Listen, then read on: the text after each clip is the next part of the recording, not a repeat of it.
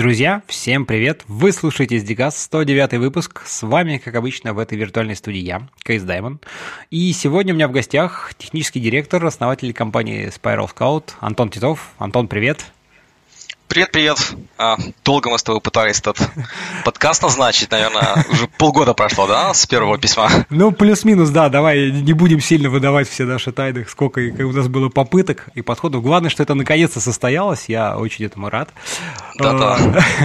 Вот. Слушай, ну, давай, наверное, начнем по традиции, как, как всегда. А, расскажи немножко пару слов вообще про себя, вообще, как, как давно ты и чем занимаешься, и, и что сейчас вообще происходит в твоей жизни. Ну, принципе, по позиции моей понятно, что занимаюсь всем. То есть технический директор – такая интересная должность, которая влезает и в анализ, и управление разработчиками, в принципе, код написать, какие-то договора подписать. То есть, в принципе, все-все, что связано с разработкой ПО, разработкой а, именно самих процессов компании и набора команд, это все происходит через меня. Вот. А, начинал я очень-очень давно, когда-то еще просто бэкэнд разработчиком на PHP был, может быть, в году 2007 а потом потихоньку брал задачки все крупнее и крупнее, потом хакнул своего бизнес-партнера, ну и вот с тех пор завязалась такая дружба, открылась компания и доросли до такого неплохого размера. А в айтишке я, наверное, лет уже даже посчитать сложновато, может быть, лет 16-17. А, может быть, помнишь, еще раньше были такие кружки а, в Дворце молодежи. Вот у нас был Минский кружок по программированию в Дворце молодежи. Меня мама записала, когда мне было лет еще 9. Ага. И вот с тех пор потихоньку так вот айтишка в меня попала. То есть, скорее, в таком направлении, чем наоборот. Ну и как-то вот все это время занимался разработкой, писал игрушки под себя, писал программы, кому-то курсовые делал. А, со временем это стало все более и более серьезным занятием. Ну вот сейчас это уже очень серьезное занятие с кучей народу, которое занимается разработкой вот именно под серьезных клиентов. Не, ну понятно, да, что когда там уже, так сказать, у тебя компания, ты там большой коллектив. Кстати говоря, сколько у вас людей-то? Ты видишь, что там много уже, просто интересно, порядок. Сейчас, сейчас наверное, в сумме 75. Ну, нормально, нормально. Это большая часть это разработчики или это там плюс-минус там какие-то Ну, став, став, конечно, есть, то есть, может, человек 15 как раз-таки уйдет на бухгалтерию, ПМ, БЕ, но в основном, да, разработчики. QA, честно, не посчитаю тебе, вот тоже часть разработчиков на них можно отдать, но вот ребят у нас реально много. Большинство сидит в Минске, часть в Бресте, а, часть на Украине, часть э, просто на удаленке сидит. То есть как-то вот так вот О, в разных вот направлениях мы разбросаны. Вот это, кстати, тоже интересно будет, да, обсудить, как вы выстраиваете процессы, потому что, ну, одно дело, когда там все в одном офисе, или там команда, скажем, там, да, в одном офисе, другое дело, когда вот так распределенно, и как тут все происходит взаимодействие. Ну, расскажи немножко, да, я услышал, что ты в какой-то момент там ты, а, значит, как-то удалось тебе там, как ты сказал, хакнуть своего партнера и появилась компания. Ну, немножко, может быть, чуть больше, если раскроешь вообще, как появилось, что у вас там были какие первые проекты и какого рода проекты у вас есть сейчас, как раз, я думаю, это нам пригодится для дальнейшего контекста. Ну, вообще, как бы, наверное, можно немножко с другого конца зайти. Начинал я работать еще на белорусском рынке. Делали портал назывался он «Стройгид» в 2007 году. Это приехали какие-то ребята, Павел вроде бы его звали со Штатов, э, насмотрелись там на местную как бы, IT-зону и решили открыть в Беларуси портал, где можно строителей искать. То есть ты хочешь себе сделать квартиру, описываешь свои требования, потом строителям подходящим рассылаются смс они высылают тебе биды, ты выбираешь их по рейтингу. Ну, то есть, в принципе, то, что сейчас уже более-менее привычно. Но вот представь вот такой вот портал в 2007 году. Угу. Вот. Э, как бы кто его сделать, никто не знал. Я тогда еще в школе учился, но как-то через знакомого они на меня вышли, начали его делать, в принципе, запустили, он работал с тех пор лет 9. Тогда еще было очень много интересных хохм, потому что когда они пришли э, в белорусскую налоговую, ну, я не знаю, много ли ты знаешь про Беларусь, но у нас с точки зрения закона все очень строго, то есть все должно быть по бумажке, обязательно как бы все по лицензии. Вот они пришли в налоговую, говорят, мы хотим открыть портал по поиску строителей. Они посмотрят на главики и говорят, а, так, а что это такое? Вы не, вы не можете этого делать, потому что мы не знаем, что это, и лицензии как бы такой у нас нет. Ну, 2007 год, то есть это еще до а, текущих времен, когда порталы, стартапы, это все очень просто стало. Ну, как-то они вот записали под э, типа рекламные услуги, и вот с тех пор э, крутились, разрабатывал я его, может, наверное, год в сумме а, именно после запуска. Угу. Потом меня нашли ребята из Бахрейна, Арабские Эмираты, тоже как-то через знакомых на меня вышли, и вот я занимался разработкой им микросток сайта, то есть э, это по большое количество фото, там, может быть, видеоматериалов, их загружают различные фотографы, а портал их продает за какие-то подписки, либо коины, либо кредиты покупателям, и, само собой, продавцам комиссия, ну и владельцам в карман небольшой процентик. Mm-hmm. Вот, и как бы все было хорошо, работал я на них полтора года, а, за это время вот нашел парочку конкурентных сайтов, то есть надо было изучить, что делают другие ребята, как они это делают, провести такой легкий реверс-инженеринг в допустимых э, как бы масштабах. Вот. А, нашел сайт своего будущего бизнес-партнера, поизучал его, ну и, в принципе, забил. А, ну, а вот спустя когда 3-4 месяца до окончания работы вот на текущий, на, на Bahrain проект, э, мне перестали платить зарплату, то есть сказали мне люди, что у них там все плохо, с бизнесом какие-то проблемы, не получается раскрутиться, ну и, соответственно, как вот тебе ружье крутить как хочешь. Вот. Ну, моим ружьем оказался вот этот вот проект, который я сделал легкий ревиз инжиниринг до этого. То есть тогда я думал, ну вот ребята сделали проект, сделали сайт, какой-то он кривой, ха-ха-ха, такие вот они, вот такие вот они ребята. Ну, залез на него еще раз, э, раскопал в нем все проблемы, там было куча инжекшенов, там можно было в базу залезть, в принципе, удаленно через SQL инжекшены. Все я это сделал, достал кучу информации, там, сколько у него было кредитов, почтовые адреса, и написал ему письмо. Что, мол, вот у тебя на сайте есть куча дыр, я их раскопал, давай работать вместе. Угу. Ну, где-то спустя пару дней я получил ответ очень странный из разряда мы тут как бы все перепроверили, и походу это все правда. Походу, да, давай работать вместе. Вот. Парня звали Джон Гриффин, он тогда вот, это был его, по сути, первый а, такой стартап-проект. А, а, соответственно, мы начали работать, я открыл этот код весь уже, ну, когда он в виде репозитория, они с внешней стороны реверс инжиниринга, там оказался древнющий код Igniter, написанный филиппинцами, и вот, в общем, было принято решение просто дело переписать. Мы ага. проект переписали, запустили, потом переписали еще раз, уже бета-версию, какую-то альфа-версию. Все было хорошо, даже какой-то, может быть, полгодика, годик мы занимались чисто этим проектом, то есть добавляли фишки, рисовали новые страницы, продавали вот этот контент, раскручивали его и т.д. и т.п. Вот, а потом случилось самое интересное. То есть, ну, во-первых, мы говорили, что делать дальше. Проект потихоньку стал терять для нас интерес, потому что, ну, продукт, он в Африке продукт, но когда он не начинает выстреливать очень-очень сильно, очень резко, то потихоньку интерес снижается. А вот э, мой партнер на нем, на нем уже сидел до этого момента лет пять, и, судя по всему, немножко, немножко разочаровался. То есть, как бы денежки он приносил, но не так, чтобы там хватило на хорошую жизнь. Ну, понятно, ага. Вот. И примерно в это же время к нам пришли наши первые клиенты, это Learning Brothers, э, это реально два брата, Learning это типа цифровое образование братья, у них в гараже был свой стартап, они делали такие цифровые игры и материалы для компании, чтобы повышать типа скиллы сотрудников. Вот как у нас в Беларуси принято, да, вот тебе нужно убедиться, что твоя бухгалтерия знает, как правильно считать налоги, да. Ты их посылаешь на какой-нибудь семинар, они сидят, слушают, скучают, возвращаются, ничего интересного.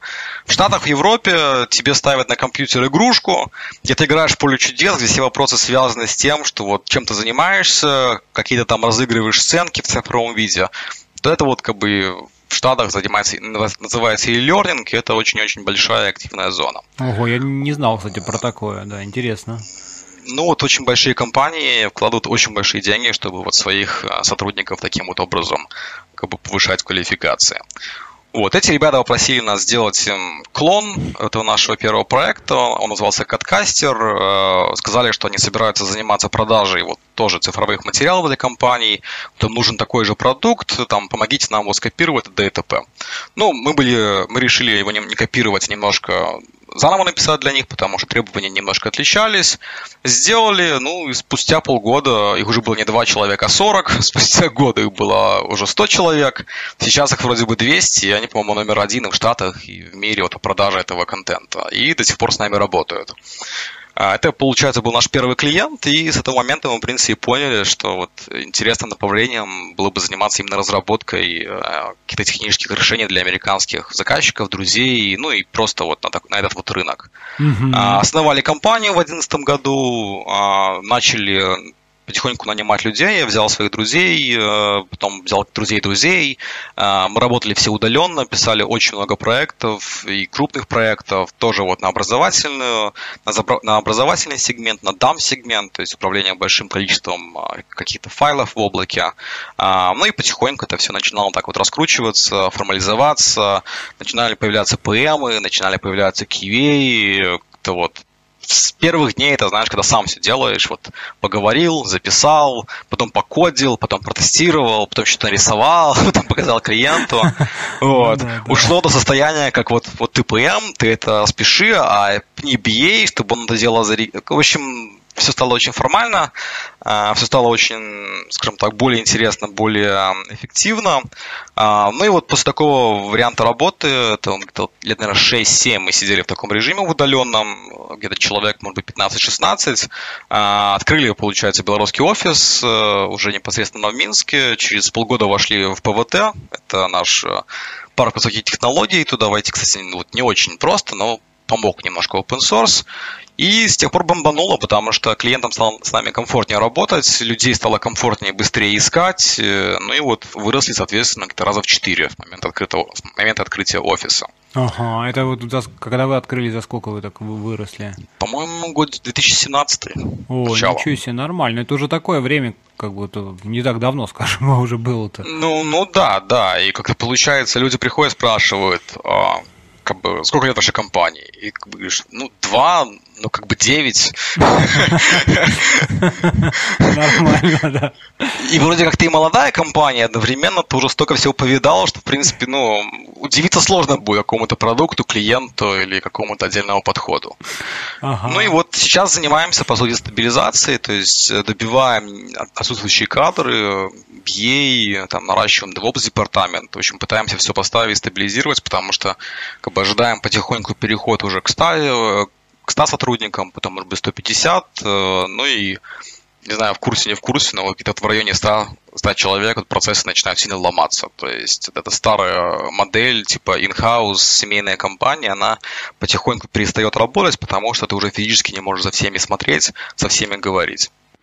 Ну да, это, это как бы, в принципе, логично, ожидаемо так. А, слушай, а расскажи, вот как у вас, э, знаешь, так, эволюционировали процессы, да, имеется в виду там, ну, и процессы разработки, и, в принципе, вот в целом какие-то такие э, культурные процессы в компании, коммуникативные, да, потому что одно дело, когда у вас там было 15 человек, и вы там как-то, значит, э, сидели все удаленно, что-то там пытались сделать, ну, более-менее понятно, 15 человек, в принципе, это еще ты, ты всех там можешь наизусть как бы ну, да, да, собрались, вот, и другое дело, когда вы сейчас так вот вы выросли там в 4-5 раз, уже тоже немножко другой. И ты опять-таки вот возвращаясь к тому, что ты сказал, что у вас там и офисы в разных местах, вот интересно, как вы выстроили процессы, то есть у вас там, ну, скажем так, команды, это они все сосредоточены предпочтительно в рамках одного места, ну, то есть, там, допустим, одна команда, она там полностью сидит в Минске. Или же все же есть команды, которые тоже э, сотрудники, ну, состав команд, команды распределен, да, то есть там, там, сям, они там в разных местах, городах, не знаю, часовых, э, может быть, поясах. А вот как вы здесь выстроили процессы, интересно? Ну, сейчас, конечно, стараемся э, проектную команду всегда держать в одном месте. Это просто повышает э, эффективность общения между сотрудниками. А, поначалу, да, была такая гибридная немножко разработка. Часть народа сидит в офисе, часть сидит на удаленке, но потихоньку от этого начали отходить. Процессы, они, в принципе, стоили сами по себе. Вот мы, когда еще нанимали людей на самых первых этапах, очень сильно уделяли внимание, насколько человек ответственный. То есть, ну, сам понимаешь, работать на удаленке – это ну, ты либо можешь, либо не можешь. То есть, если ты не можешь, э, то, скорее всего, у тебя будет задача пропадать, ты будешь это забивать, э, или будет это, знаешь, такой синдром фрилансера. Завтра, послезавтра я заболел, у меня собака тут вырвала на домашку. Ну, классика. Mm-hmm. Мы нанимали как бы людей проверенных, которым это было интересно, которые реально работали по фану, и получилось так, что, в принципе, человек говорит, что я могу сделать, он это может сделать. То есть мы как бы с этого момента не волновались. А вот и с момента, в принципе, перехода в офис э, продолжили такую же тактику, то есть очень-очень много собеседовали. У нас, э, ну, на одну позицию, не буду врать, может, 5 плюс человек всегда собеседуется. Mm-hmm. Всегда выбираем тех, кто, в принципе, ответственно подходит к делу, но это помогает, на самом деле, процессы сильно упростить. То есть зависимости от размера команды, это agile, скрамы, канбаны, то есть я, честно говоря, до сильно не лезу, у меня уже это не хватает сил, это занимаются ПМ, но в основном все упирается в людей. То есть тебе нужно раз, это очень очень такие настойчивые и уверенные все ПМы, которые могут договориться с клиентом и обязательно уметь говорить клиенту нет, потому что вот на моей практике, а, если взять человека, который будет да-да-да-да, хорошо сделаем, то ничем хорошим это не закончится. Не, ну ожидания просто тупо да не оправдаются, и в итоге как бы да. лицо компании в конечном итоге будет такое немножко да. обяз, обяз, обязательно, обязательно брать хороших QA. Вот они тоже помогают в процессе, потому что когда начинает провисать разработка, либо какие-то ребята тупят, QA это быстро ловят, устраивают кипиш, и сразу можно найти там, кто где провис, кто что не так сделал, и это дела поправить. Вот. А разработчики, ну, это, наверное, отдельная тема, потому что разработчики, они как коты, все разные. А, вот, как покемон, наверное, больше. Их надо собирать вот такие вот очень аккуратные группки, правильно комбинировать, правильно с ними общаться, какие-то плюшки им давать. То есть это, ну, весомая такая часть процессов, потому что а, не с каждым разработчиком каждый процесс подойдет. То есть есть ребята, которые вот только по бумажке, только waterfall, вот я привык, что мы там в IBM писали 40-страничные спеки на три кнопочки и потом их делали. Есть ребята совсем по-другому, из разряда, что вы мне говорите, я уже кодить начал, вот через два часа будет готово выкатим клиенту.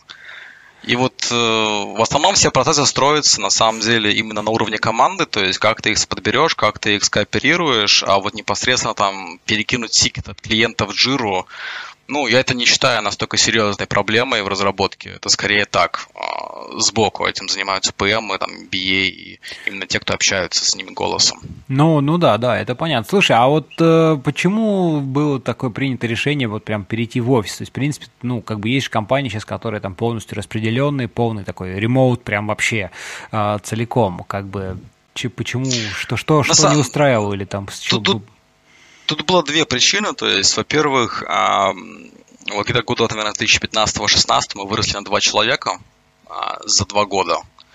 И это начинало немножко удурчать, потому что очень было трудно нанимать людей, особенно хороших. Ну, привет, я работаю там в ЕПАМе, получаю какие-то деньги, у меня клевый проект, а приходи к нам, будешь работать дома со спальни своей.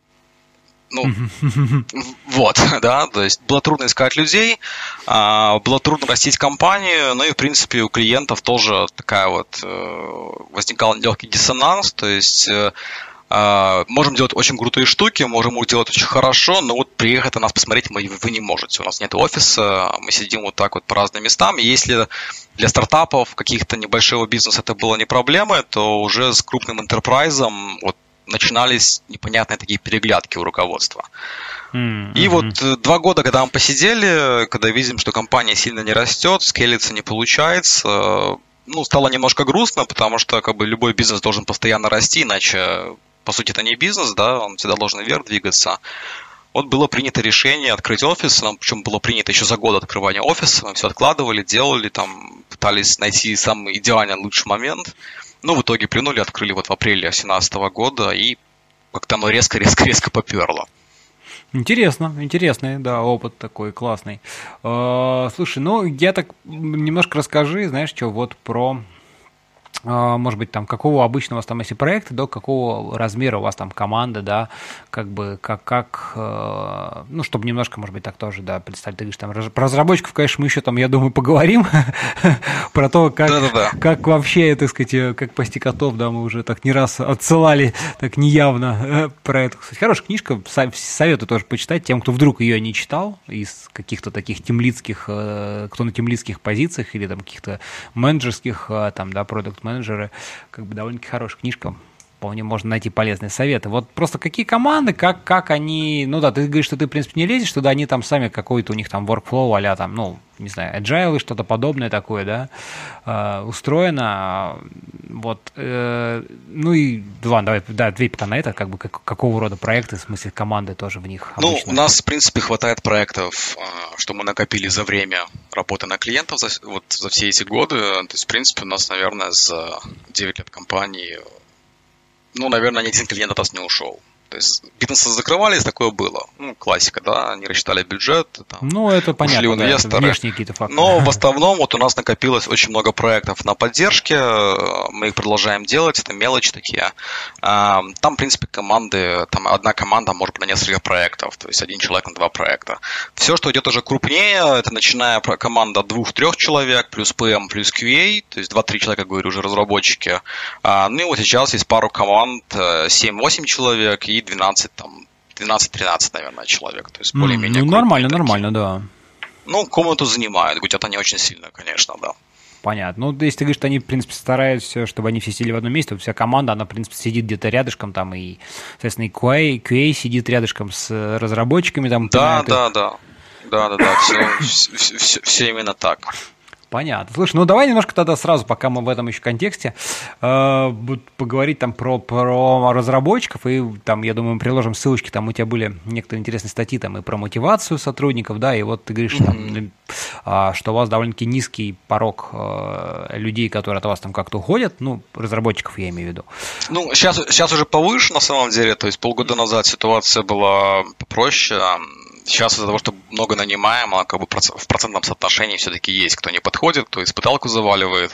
Не-не, а, ну это понятно, это, это, это, это нормальный рабочий процесс, и мне интересно, вот знаешь, в этом контексте, как вот вы, если ты говоришь, что у вас там много, например, проектов, которые такие, ну, на поддержке, то есть это не сказать, что mm-hmm. супер что-то инновационное, да, но при этом, э, если э, разработчики, сотрудники как бы не уходят, то это значит, говорит о том, что, в принципе, их это устраивает, им комфортно, да, вот расскажи немножко, mm-hmm. как достичь этого комфорта, как вы у себя себя, ну, вот к этому подходите к решению этого, этого вопроса? Уж понятное дело, что любая компания заинтересована в том, чтобы разработчики, ну, как бы... Конечно, да. Дольше были да. и там не переходили часто, не меняли работу, как бы все это понимают. Есть такое. Ну, тут, во-первых, зависит немножко от уровня разработчика и проекта. То есть, если проект э, ниже уровня разработчика, в таком случае у тебя есть два варианта. Либо самый очевидный сменить разработчика, да, найти какого-то поменьше уровня, кому это будет интересно, либо придумать такой подход, при котором разработчику на этом проекте будет интересно.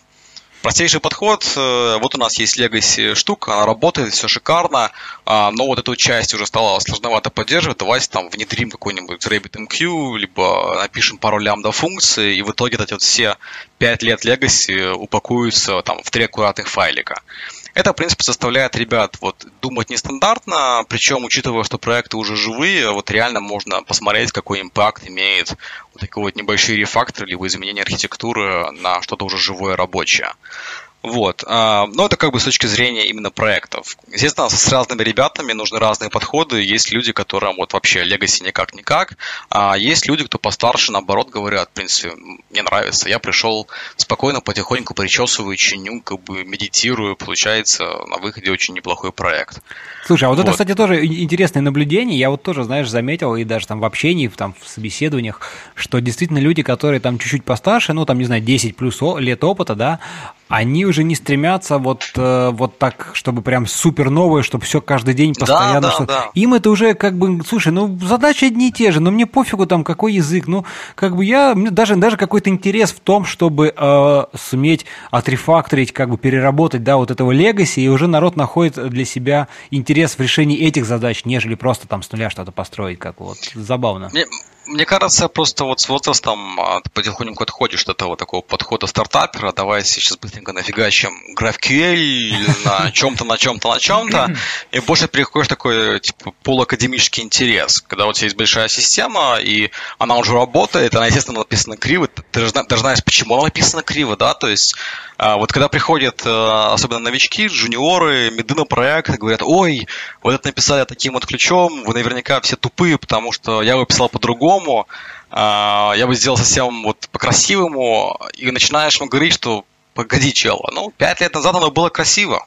Но за 5 лет назад бизнес у клиента вырос в 8 раз, да, у него изменились подходы, у него изменилось все остальное. Нельзя ему сказать, да давайте-ка мы сейчас стопнем всю разработку, стопнем твой бизнес и будем сейчас полгодика переписывать, да, да, да, чтобы, чтобы, чтобы было красиво. То есть, в принципе, вот очень часто, когда приходишь в Legacy код, э, да, первым делом цепляется. Ой, блин, кусок говна, почему он так был написан. А потом, когда начинаешь разворачивать, вот очень-очень часто понятно, почему вот как до такого состояния дошло. Понятно, что этот вот кусок был сделан, потому что вот там вот полтора года назад у клиента срочно ломанули китайцы, да, начали спасать ему кучу спама, и другого варианта не было. Ну, в общем, То есть у каждого, у каждой строчки кода есть история. И вот новички читать не умеют. А кто постарше, они эти строчки кода сами писали и много-много раз читали. Поэтому для них это такая более академическая проблема, вот э, как бы проект в целом. Ну, да, такое действительно есть. И вот с возрастом я реально вижу, что люди как-то меньше парятся на тему, ой, это legacy, ой, а будем ли мы с этого с нуля писать новый код, ну и больше интересуются, вот как у вас построены процессы, есть ли у вас выделены QA и DevOps, как происходит общение с клиентом, есть ли BA, который помогает правильно там вычитывать вот эти вот тикеты, есть возможность влиять на архитектуру проекта. То есть такие вот более на самом деле реальные и важные вещи, чем а будем ли мы писать на кролике, либо не будем писать на кролике. Ну да, да, да. Но это хорошо, слушай. Ладно, расскажи, чем, чем еще как бы вот вы там пробуете как-то мотивировать или там, не знаю, какие еще у вас интересные такие? Ну, остается как бы вот, как мы сказали, то есть два варианта. В первом случае, когда у тебя есть неинтересный проект, э, ну, в кавычках неинтересный, все вещи интересные, главное просто подобрать правильный уровень, а, либо сам разработчик, либо мы переходим в печеньки, да, вот любимую такую фразу разработчиков у, у белорусов особенно, кофе и печеньки в офисе. А, ну, это в кавычках, естественно. Первое ну, понятно, это деньги. Да. Само собой, все хотят получать нормальную зарплату, и как бы, если ты делаешь интересные нормальные проекты, компания а, ну, не кладет себе в карман очень много, то можно людям платить достойные деньги, они будут э, с интересом работать, оставаться и растить. То есть обязательно, чтобы росли зарплаты, обязательно иметь финансовую мотивацию. Как бы ты ни говорил, что вот да, есть люди, которые работают за идею, есть люди, которые вот там, просто им разрекламируют проект, они придут, все равно денежная мотивация это на текущий момент самая важная мотивация, если подумать. Не, это безусловно, да, безусловно, на, как бы... На, на, на, на бутерброд идею не намажешь. Это точно. Вот. Да. И последняя у нас есть фишка, которая на самом деле, мне кажется, нет ни у кого в Беларуси, а может и не в России. А, у нас каждая вторая пятница – это выходной день, то есть у нас два дополнительных выходных э, в месяц. А, ну, фактически основная идея была, что мы выдаем разработчикам доп. выходные. Э, это был сначала такой летний, летний эксперимент. Мы думали сделать чисто на три месяца, году, по-моему, в 2017 может быть, в 18-м, я уже, честно говоря, не помню. А, но эксперимент оказался настолько удачным, что, в принципе, решили оставить это постоянно. Это помогает принимать людей, а, но самое важное, что это помогает контролировать такой, знаешь, жизненный э, рабочий баланс. Потому что, как бы, если ты работаешь на реально жестком проекте, ну, жестком не в плане как-то плохих людей, а в плане, что сложный, интересный, то, я думаю, ты представляешь, да, ты пришел в офис в 10 утра, вернулся домой в районе 7-8, и ты такой, о, хочу, наверное, посмотреть телевизор с пивом, и все. И больше ни на что сил у тебя нет. И получается, что как бы работая разработчиком, ты фактически очень часто чувствуешь себя как будто бы на шахте. Вот. И у тебя из твоей жизни остаются на твои личные дела, ну, только вечер, где ты уже полубитый, только утро, где ты торопиться на стендап, да, либо выходные, в которые ты лежишь на диване, чешешь пузо и думаешь, блин, ну, да, такая вот у меня работа. Вот, не, не, помог... жесткие проекты, конечно, но в смысле в том плане, что где действительно как-то приходится сильно там напрягаться, ну потому что какие-то там сложные задачи непростые, которые требуют какого-то такой мысленной нагрузки активной, они выматывают очень сильно, да, и тут, конечно, там по вечерам вообще уже ты как выжатый лимон, хотя в принципе, да, ты там никаких там кирпичей не таскал, мешки не ворочал. Вот. И выходных, конечно же, становится немножко не хватать, да, да. Ну, интересно, да, давай продолжи, да, как у вас вот третий этот день, чем он так прям, как Вот, и мы, и мы сделали пятницу. И как бы мы сделали их изначально, не как вот некоторые компании в кавычках, типа но это выходная пятница, ты как бы там закрывая бэклог или там поизучая такую штуку, как бы она типа не рабочая, но ты все равно на работе и все равно закрываешь косяки. Нет, мы решили ее, в принципе, сделать полностью выходной. Это, кстати, была идея вот нашего знакомого из Штатов. Э, оказывается, такая же система с пятницами была в офисе компании Dolby Audio. Там mm-hmm. у нас знакомая работает, ну, у них потом идею закрыли, а мы себе оставили. Вот, мы вели эти пятницы, поначалу это был эксперимент, а результаты оказались на самом деле настолько шокирующими и интересными, что вот до сих пор я реально очень счастлив, что эту систему оставили. Во-первых, возникает очень интересная ситуация. Твои ребята ходят на выходные в четверг. То есть у них вместо пятницы появляется четверг. Они могут ходить на пиво, они могут ходить погулять, там, съездить по делам, пообщаться с родственниками, неважно.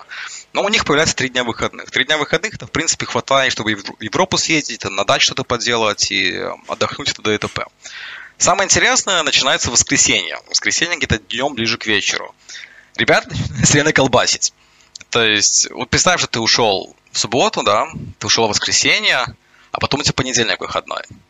Вот, это как бы вот как-то начинает такое чувство, что как-то многовато выходных у тебя, и начинаешь слезать там в чатике, а мы завтра же будем эту штуку делать? А, да, будем эту штуку делать. Там, а я там тикет подвинул, чтобы поскорее начать его, а я там еще на три письма ответил. То есть, в принципе, видно, что к понедельнику ребята уже устают от отдыха, как бы так грустно это не звучало. Ну, по крайней мере, многие ребята. Не все, естественно, но многие.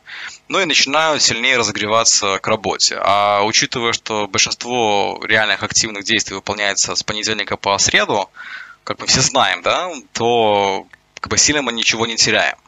Второй интересный побочный эффект, э, что те ребята, что в пятницу в офисе остаются, у нас как бы так 50 на 50. То есть у нас всегда половина компании в пятницу отдыхает, другая половина работает, чтобы клиента поддержать, т.д. и т.п. Угу. Так вот, работать в пятницу, когда тебе нет половины офиса, это просто офигенный кайф. Потому что ты приходишь, у тебя, у тебя никто не дергает, никаких миссингов нету. Ты просто открываешь, пишешь код, тихо, спокойно, можно кофейку налить. То есть реально вот в пятницу можно отдыхать, а в пятницу можно работать. И вот когда никого в офисе нет, в пятницу работать просто полный кайф.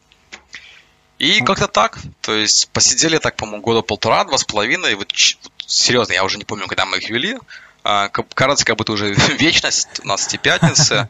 А, performance, performance общения упал. То есть э, мы это в контрактах указываем с клиентами, мы предупреждаем, что в пятницу этих ребят не будет, каждую вторую они будут отдыхать. А, некоторые клиенты говорят, как же так? Э, ну, мы, мы их убеждаем, что во-первых, это не ваша проблема, а наша проблема. А другие клиенты говорят, ой, очень прикольно, мы тебе потом такую штуку тоже сделаем. А, но в итоге вот за все это время работы мы не получили ни одной жалобы от ни одного клиента. То есть единственное, что бывает, что там какая-то срочная фигня в пятницу, они просят человека выйти, он выходит, в принципе, в основном без проблем, что-то чинит, ну и там переносит эту пятницу, либо зарабатывает дополнительный выходной. Но вот так вот очень неплохо получилось, то есть перформанс не упал, точно не упал, может даже немножко поднялся, люди больше отдыхают, а кто в пятницу не отдыхает, лучше работает. Как бы win-win-win-win. Слушай, ну очень прикольно, да. Вот это я как-то сразу в голову не приходила обратная мысль, да, что э, когда половины офиса нету, то как бы работать тоже, работать тоже немножко лучше, потому что нет вот этой суеты, особенности там mm-hmm. какие-нибудь open space, ну или там, когда, допустим, все там на одном этаже где-то как-то сидят. То есть такая, вся равно движуха, она ощущается, да, когда как бы полный офис, и когда там половины нет, это совершенно разные, в общем-то. Да, и причем, причем поначалу нам не верили еще. Вот ребята приходили на собеседование, сейчас уже, в принципе, про нас знают более-менее, там и в прессе писали, писали про эти пятницы. Ну кто-то да, говорит, да. Кто-то говорит, я, куда ты увольняешься? Спирал скаут. А, пятницы, ну, то есть, в принципе, в принципе, слушок уже есть. А поначалу было интересно, приходят люди, говорят, у вас пятницы? Что, настоящие? Мы говорим, да, на уровне контракта, мы это пишем, то есть все официально. Говорит, Ничего себе. А нет, берете? Нет, берем. А, а, а, а, а в субботу работать надо потом? Говорю, нет, зачем в субботу работать? Нормально. Народ, короче, не сразу верил, да? Не, не, ну, не, не сразу, потому что, как бы, ну, если у тебя вот такой вот агрессивный рынок, когда куча народу, то есть, э, ну, все компании ищут кучу, народу, ищут кучу народа, да, и там вот вам бонус, у нас очень крутая компания, мы всем сотрудникам выдаем абонемент в спортзал. Ну да, клево, а мы там даем, не знаю, какие-то дополнительные плюшки. Вот. И как бы оно все прикольно звучит, но как бы абонемент в спортзал это, там, не знаю, баксов 40 на разработчика. А каждая вторая пятница это даже не деньги, это все-таки реальная личная свобода и возможность там семьей заниматься, квартирой и всем остальным. То есть, учитывая, что у нас в Беларуси 25 а, дней обязательно отпускные в году, а, вот. И плюс, получается, пятница еще 26. Или там, по-моему, даже чуть больше. В общем, мы когда считали, что у нас в нашей компании выходных дней 56 в году. Вот, mm-hmm. так, по-моему, даже не каждый учитель отдыхает, или там шахтер, да, с их дополнительными льготами. Слушай, а насколько вот есть у тебя какое-то ну, ощущение, или, может быть, там статистика, не знаю, когда вы это все ввели, насколько действительно это повлияло на, может быть, не знаю, более успешный найм, то есть насколько а, разработчики там, ну, вот именно вот из-за этой фишки там больше ну, соблазнялись или выбирали, скажем так, да, там вашу компанию, когда вы расширялись? Какое-то вот там ощущение или фидбэк э, есть у тебя такой? Ну, смотри, как бы мы, когда нанимаем людей, мы про пятницу, естественно, говорим, но обычно мы стараемся позиционировать себя как компания, ну, trust. То есть мы стараемся, чтобы клиенты нам доверяли, а мы доверяли клиентам. То есть построение полной прозрачности, все знают, кто с кем работает. То есть такого, что вот у меня тут типа сеньор, на самом деле два джуна, у нас такого нет. Всегда полная открытость прозрачность. И вот э, возможность показать людям, что ты вот реально даешь им два дополнительных выходных дня, оно сразу как бы, переводит в русло из разряда, ну да, все говорят про траст, все говорят про там проверенность, про прозрачность, на практике все равно как бы всегда им как-то устроено. И тут приходит компания, которая не просто так говорит, но еще и делает. Причем, ну, документально зафиксировано.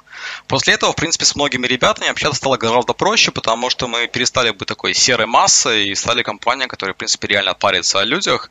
А мы, в принципе, реально паримся о людях, потому что я знаю, что там, потерять одного разработчика – это реально очень большая беда, может быть. А, так что, в принципе, ну, эффект был, ну, я скажу, очень большой это реально помогло говорить с очень серьезными ребятами, с очень серьезными а, тимлидами, разработчиками и переманивать их к себе. Я не скажу, что пятница это был в многих случаях решающий фактор, но это был, знаешь, такой вот, типа, последний, как бы, гвоздик гроб решения по переходу к нам.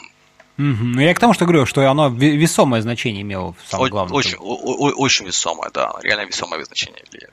Слушай, ну круто, круто, вот это очень интересно, такой интересный кейс, и как бы у вас реально вот как бы ваш опыт показывает тому, что это работает. Тут у нас, как бы, я не знаю, слышу-то нет, ведется там беседа последняя, вот я так э, в новости краем уха, глаза там слышу, тоже про четырехдневную там рабочую неделю обсуждается, всякие там на уровне законов проектов, там, там конечно, полный трэш э, про то, что типа кто-то там, значит, проголосовал против, потому что это будет еще один день, когда, значит, наркоманы могут там, родители наркоманы могут избивать там своих детей, вот, и всякое такое, ну, может быть, это вообще, как бы, знаю, надо работать 7 дней в неделю, чтобы этого не было, или еще что-то. Ну, какой-то трэш, трэш такой был, вот, но интересно, конечно, к чему это придет. Ладно, слушай, эти, эту историю мы, наверное, так как-то более-менее обсудили, так какие моменты хотели. Давай э, поговорим еще про ваши всякие продукты. У вас есть там целый целый даже уже не один, там, а несколько, целая пачка проектов, которые вы там заопенсорсили, вот, и про которые там ты в том числе как такой э, популяризатор и представитель, кстати, разработчик, что самое интересное. Да, да. И, на, и, и на дуде дудец, и на игре игрец, да, как да, говорится, да. не знаю. Вот, вот, вот это все, вот э, много чего, так сказать, делаете. Ну, наверное, самый такой известный, ну, как мне кажется, на данный такой момент, это, наверное, Roadrunner, вот, но есть и другие. Вот расскажи немножко наверное, в принципе, просто контекст, как бы, да, а, потому что всегда интересно послушать, как бы, что, какие причины, что мотивировало выложить там какой-то кусок кода, да, в open source, что вы, как бы, какие цели преследовали, чем вам это там помогло, не помогло, ну, а дальше уже поговорим непосредственно там про, про Roadrunner и про прочие штуки. Ну, на самом деле, а, в open source все очень просто, то есть мы говорим уже про 2019 год, и компаний как бы, крупных, либо интересных компаний без open source фактически нету. То есть, ну, сам посмотри, сколько open source у Microsoft. Вот представь, лет 10 назад, что тебе бы сказали, что у Windows будет встроен Linux, а Microsoft будет open source половину своих инструментов. Это никто типа бы никогда в жизни не поверил, да, это тут без, да, без пальцем сомнений. Бы, пальцем бы виска крутили. Вот. А, ну, смотри, какая ситуация. То есть, как компания, которая занимается разработкой под клиентов и под себя, у нас есть очень такой простой и шкурный интерес. Мы хотим иметь возможность заниматься очень быстрой и очень эффективной разработкой красивого, хорошего ПО. То есть, если я меня придумал какой-то проект, либо мы придумали продукт, э, я бы не хотел тратить там три недели поиска инструмента, а потом еще найма людей, которые этот инструмент знают, а потом еще через два года разбираться, где найти людей, которые помнят, как эту штуку переписать на более новый инструмент. Ну, логично, вот. да. Вот. И, соответственно, как бы потихоньку, вот еще до основания компании, может быть, когда мне еще было 16 лет, то первых проектов я начал писать а, фреймворк, ну, все мы писали фреймворк в свое время, да, и на основании этого фреймворка, в принципе, делать вот все наши клиентские продукты, все наши решения. Со временем фреймворк рос, обрастал там интересным функционалом, очень часто уникальным функционалом. А, и вот где-то году в 2015 в принципе, стало ясно, что если, если эту штуку внутри держать, то она как бы далеко не уедет. Потому что, да, я напишу там какой-то клевый проект, но придется дальше тратить силы своей же команды на его поддержку, разработку. А, ну и, в принципе, как бы приходит к тебе клиент, говорит, а вы на чем мне будете писать? А такой-то штуке. А могу ее посмотреть? Нет, не можете. Про пиарное. Вот. И после этого много разговоров сразу же заканчивается. Open source в данном случае позволяет э, прямо вот еще в первом письме, в первых пропозалах клиенту сказать, вот, вот на этом будем вам писать, вот если у вас есть специалист, вы можете посмотреть исходные коды, понять, э, как это устроено, как это написано, посмотреть на качество кода и, в принципе, принять решение для себя. Так что, в принципе, на текущий момент я считаю, что, наверное, open source это не а, это скорее уже не фановое занятие, а это более-менее обязательное занятие для любой вот компании, что занимается активной разработкой. Если там сделал маленький магазинчик и там допиливаешь в нем три кнопочки в месяц, тебе это нафиг не нужно. Вот. Но если ты разрабатываешь 6 крупных проектов в год и, и более, или у тебя свой стартап, то без open source будет раз трудно нанимать людей, а, и два просто будет трудно зависеть от других вендоров. То есть всегда, конечно, есть вариант взять там Symfony, Laravel, открыть на нем свою компанию, нанять людей и писать. А, но есть одна такая простая вещь, что как бы Laravel на тебя с, глубоко, с глубокого колокольни наплевать, или с высокой колокольни наплевать. То есть, что твоя компания хочет, какие на модули разрабатывают, это никому не интересно. Интересно, что скажет комьюнити, но мнение комьюнити и твоей компании часто будут расходиться. Так что open source такая вот, скажем так, система защиты от устаревания своего ПО, ну и плюс система для демонстрации клиенту своих возможностей. Как-то так. Да, слушай, хорошие, хорошие мысли. Ну, расскажи, наверное, вот немножко там про... Давай начнем, наверное, с... Ну, можешь, можешь, в принципе, рассказать немножко, какие сейчас у вас есть, что вы там за open source да, так, в общем, а потом... Ну, давай, наверное, начну, да, с, с, с белого слона в посудной лавке. Threadrunner – это application сервер, то есть сервер приложения для PHP, написан на Golang. Вот, про него уже писали, наверное, много раз на Хабре, на Reddit. И я несколько раз, несколько раз выступал уже на конференциях. На самом деле это очень простая вещь. Это оверлей слой, который занимается всей инфраструктурной логикой твоего проекта, а, и после чего делегирует часть э, задач нижестоящего процесса на PHP. То есть фактически PHP здесь является просто встраиваемым скриптовым языком. А, ну а инфраструктура логика, вроде запросы, очереди и т.д. и т.п. делается на этом сервере. Писался сервер «Нет хорошей жизни», писался он потому, что на одном из наших проектов а, были очень интересные нагрузки, то есть он не генерировал нагрузки там 10 тысяч запросов в секунду постоянно, он мог спать, спать, спать, спать, спать, а вот тебе сейчас полмиллиона запросиков, обработай. И все, и дальше, дальше буду опять спать. Вот. Система была связана с обработкой видео, и вот при загрузке э, там, большим клиентам пары видеофайлов, очень крупных, там, одновременно, она начинала ложиться. Nginx просто говорил, тю-тю, я не могу поскейлиться, а Amazon не успевал просто машины поднимать. Вот. Mm, а поскольку интересно. все это Поскольку это все это работало в распределенном режиме, э, и через API необходимо было верифицировать эту загрузку файлов и т.п., а, ты либо пишешь э, ретраи по 50 штук на каждый запрос, да, либо думаешь, что сделать по-другому. Вот. Mm-hmm. Ну и по-другому мы решили просто подойти с другого конца и подумать, как сделать так, чтобы PHP не дох. Ну, во всех смыслах этого слова. А, учитывая, что фреймворк к этому моменту уже был написан, и какой-то совершенно странной случайности он был написан изначально для работы с резидентной памятью, то есть без выгрузки процесса из а, оперативки, а, оно достаточно быстро завелось, мы подняли проект, мы выкинули, наверное, две трети серверов сразу же, и ну, было очень-очень интересно. Я когда первый раз еще эту штуку начал бенчить, у меня просто глаза были очень круглые, я сразу не поверил, что а, а что происходит. То есть, подожди, подожди, сколько ноликов, сколько тысяч запросов в секунду она проглатывает. Вот. А, ну и, соответственно, после этого где-то еще, наверное, месяца 8 проект полировался, покрывался доп-тестами, документацией, а, и после чего произошел анонс. А, ну, а, наверное, выстрел произошло, когда мы сделали поддержку HTTP 2, HTTPS из коробки, что, в принципе, позволило вообще от Nginx избавиться полностью. То есть система занимается всем-всем-всем из коробки.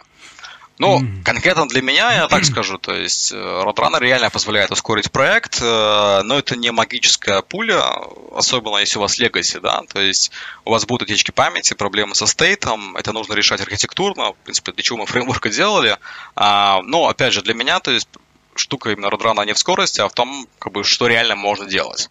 А реально можно делать, что можно за 40 минут написать, э, например, аналог от Laravel Echo ты понимаешь WebSocket сервер, понимаешь PubSub на Redis э, на Golang, понимаешь легкие API на PHP, и тогда у тебя без внешних зависимостей, без сервера на Node.js, без дополнительных очередей из коробки есть прекрасно скалирующаяся система для реал-тайм нотификаций. Или, например, ты хочешь сделать себе интеграцию да, там, с RabbitMQ. Какие у нас есть варианты интеграции RabbitMQ живой проект на Symfony на Laravel. Ну что, первое, ставим дрова RabbitMQ какие-нибудь, да, либо бинарные родные, либо какое-нибудь расширение, выбираем правильную версию, потом запускаем правильный скрипт, пишем под него оболочку, да, а, эту оболочку мы запускаем желательно под супервайзером, она же будет дохнуть, ну, а да, супервайзер да, да, запускаем да. еще под контапчиком, потому что же если убьет еще самый супервайзер, надо перезапустить, и такая вот непонятная мешанина, чтобы сделать вот забрать данные из очереди, да, выполнить и положить обратно. Вот. А на Roadrunner ты берешь GoLang, берешь либу, пишешь 3 часа код, и через 3 часа ты получаешь то же самое, только не имеющее никаких зависимостей, работающее почему-то быстрее, тестируемое почему-то быстрее, а на стороне PHP у тебя ровно один интерфейс с одним RPC, э, с одним RPC методом. Вот эта вот штука, в принципе, для нас была наиболее важна, то есть как бы сделать, чтобы двумя языками можно было друг друга дополнять. Слушай, ну я так понимаю, вот э, как бы если, если это немножко попробовать так обобщить, то есть идея, основная идея в том, что вы, сохранив возможность написания или использования уже написанного кода бизнес, бизнес-слоя там на PHP, да, э, упростить всю вот эту некую такую обвязочную инфраструктурную да. часть, то есть там, не знаю, общение по соке, там вот какие-то, да, там, ну не знаю, HTTPS и веб, там, и прочие вещи, там веб-сокеты, потому что, ну, конечно же, в PHP это оно есть, но оно не очень там хорошо, удобно, быстро комфортно. Вот. И вы всю эту часть вынесли, плюс, насколько я опять-таки услышал, а, в Roadrunner ты можешь дописывать в том числе и какие-то модули к самому Roadrunner, чтобы он да, на да, стороне да. Go решал эти же части, да, соответственно? Да, то есть, в принципе, Roadrunner общается... Вот первая версия Roadrunner 0.9, а, люди спрашивают, что такое? Что, что значит э, это сервер, встраиваемый сервер PHP процессов? Он не умел HTTP, он не умел ничего, он просто умел брать бинарный payload, отдавать там какому-то пулу PHP-воркеров и получать ответ. Uh-huh. То есть, в принципе, это вот основа Roadrunner. Откуда ты получаешь бинарные данные, ну, это лично твое дело. Может быть, ты хочешь из кавки забирать, в батче агрегировать и отсылать PHP-скрипту. Может быть, это будет PubSub на Redis, может быть, это будет HTTP, какая-то Osiris там. В принципе, системе абсолютно не важно. Uh-huh. И вот э, тут, наверное, стоит немножко сделать шаг назад и посмотреть, в принципе, вот на выбранные технологии. То есть PHP и Go. Вот как бы в моих глазах это такие два языка антипода. То есть, если посмотреть на PHP, да, что мы имеем такой Java-like очень сильный ООП, а в PHP, ну, реально ООП офигенный, да, то есть у нас есть и private, и protected, и наследование, и множество наследований через трейд, и куча интерфейсов, и рефлексии реально очень мощные, то есть, в принципе, ну, все крутые фреймворки это полное ООП. Ну да, Но, да. Да, но вот работа с несколько уровнем как-то программирования, да, с потоками, с бинарными данными, с мультипоточностью в PHP, ну, а, Никак. Никак, будем откровенны. Никак, да, да, вообще да. никак. Можно закрыть глаза и сказать, давайте мы возьмем там, предположим, AMP или React, но это не честная многопоточность, это кооперативная, да, там вроде бы кто-то уже сделал на поток, на трудах, но как-то так. Можно взять Свули, что, в принципе, кстати, очень похоже на Roadrunner, только написано на сях, а, и там заточено какие-то задачи вот сделать GoLang-like. Ну, как бы, зачем мне GoLang-like, когда я могу просто GoLang взять, на самом ну, деле. Ну, как бы да, ага. Вот. Э, и получается, вот если посмотреть с другой стороны, то GoLang, что у него OP нет. А, а слова вообще. Есть структуры, да, какая-то идея private public, вот, что такое в Golang public? Если ты написал метод с большой буквы, с capital, да, ну public, с маленькой private, все, вот, вот тебе ООП. Вот.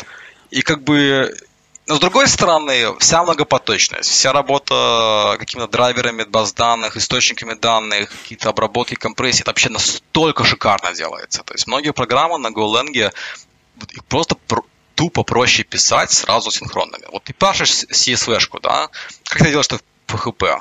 Читаешь строку, эту строку отдаешь, там, забираешь по айдишнику из базы, что-то обрабатываешь и даешь обратно.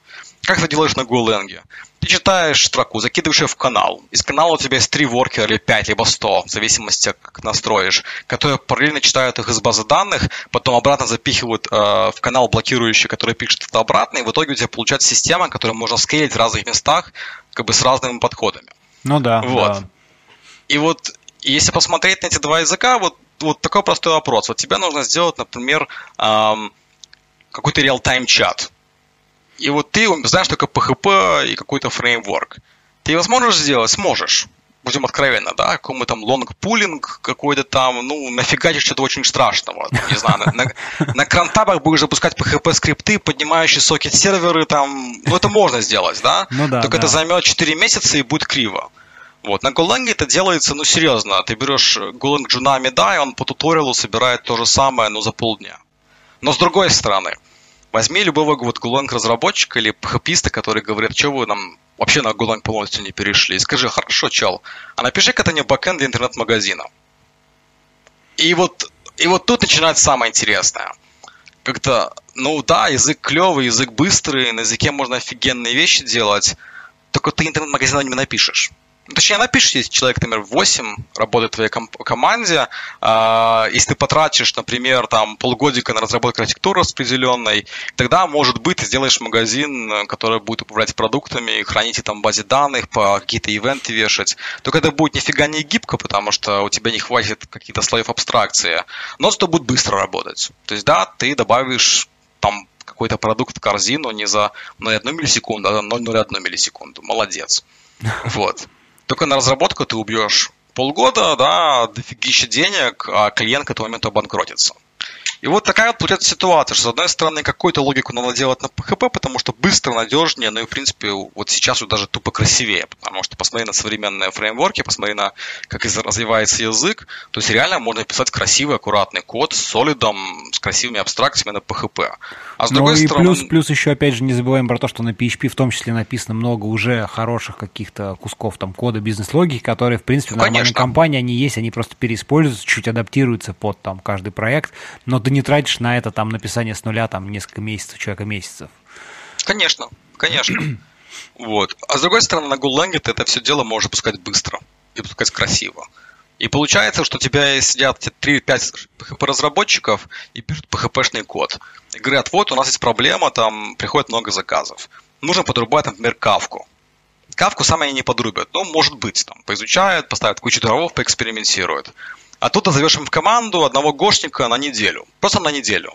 И он за неделю им поднимает как бы, инфраструктурный слой, который, в принципе, делает API ровненько под их проект. То есть, поскольку mm-hmm. разработка становится настолько быстрой, тебе нету смысла делать какие-то дрова у вас супер абстрактные. Ты делаешь именно API, который специфичным бизнес-задачам, работающий очень быстро, как бы ты это делал на Гошке. И PHP-шники начинают им пользоваться. И PHP-шникам становится очень хорошо, потому что они сразу из головы выкидывают кучу этого вот непонятной фигни с крантавами, супервайзерами и занимаются просто разработкой кода на PHP с красивыми абстракциями, ООП, ну и, в принципе, общением с клиентом. Как-то так. То есть Слушай, такая вот комбинация. И, да, да, нет, нет, то, что ты рассказываешь, оно, мне кажется, вот прям как бы очень-очень хорошо раскрывает как бы причины и предпосылки, чего это было выбрано. А, и действительно, как бы с точки зрения там бизнеса, ну, как бы это и просто тупо эффективное использование инструментов по прямому да, их да. назначению, они пытаются, так сказать, городить а, что-то чем-то. Но это, это, на самом деле, очень хорошая идея. Знаешь, мне тоже очень нравится, когда, например, там Lua встраивается. Ну, почему? Ну, потому что ты можешь, как бы, у тебя есть какой-то там сишный, не знаю, код или там как модно, да, там, не знаю, у нас там Nginx, вот мы очень любим Nginx да, Lua, то есть, да, оно решает для тебя те задачи, для которых оно лучше всего подходило изначально. Ск- там... Скриптовые языки, они никуда не денутся, да, потому что, вот, конечно, посмотри, даже конечно. На, на, на движок Quake или какой-нибудь. Он написан на высокооптимизированном C. Но на чем сделаны как кат-сцены? Не на же их писали, да? Ну, как бы да, да. А, слушай, а расскажи немножко поподробнее, ну, я, конечно, понимаю, что ты там, можно это почитать, но, тем не менее, коли мы уже обсуждаем, вот а, как же, что происходит, ну, в взаимодействии PHP и Go? То есть Go это, да, вот сервер, он там поднимает сокеты, слушает, там, не знаю, откуда берет данные, как, как он в итоге и что, как, э, в каком виде payload передается в PHP? То есть это некий там протокол, который вы там придумали, разработали, и нужно ли, так сказать, там со стороны PHP а, что-то там дорабатывать, какие-то подключать библиотеки, чтобы это все начало работать, или и как это устроено вот так? Нет, пол, композера хватит одного пакетика, чтобы завелось. А, ну, с точки зрения сервера Roadrunner, в принципе, ему абсолютно фиолетово, как PHP-процесс э, с ним общается. То есть там находится абстракция, называется Relay, э, которая занимается просто посылкой данных PHP-процесс и получением обратно. Вот этот Relay мы написали э, двумя разными способами. Это первые сокеты, то есть ты поднимаешь PHP-процесс, он по сокетам подрубается к Roadrunner серверу и от него ожидает входящие данные и посылает ему ответ. Mm-hmm. То есть, в принципе, обыкновенная классика. Второй вариант, он побыстрее на порядок, наверное, это именно работа по пайпам. То есть Roadrunner поднимает процесс, и в данном случае имплементация вот этого релея сделана на SAD in, SAD out. Это одна из причин, почему, например, в Roadrunner нельзя э, выводить что-либо вот в SAD out в твоих процессах, потому что это сломает общение по протоколу. Mm-hmm. А, само же общение, да, оно сделано по бинарному протоколу, называется он Gorage, он сделался еще раньше, чем Roadrunner. А, он сделался для того, чтобы могли вызывать RPC-шные методы Golang из PHP. Ну, а потом как бы мы его перевернули в обратную сторону и получилось вызывать PHP-шные методы из Golang.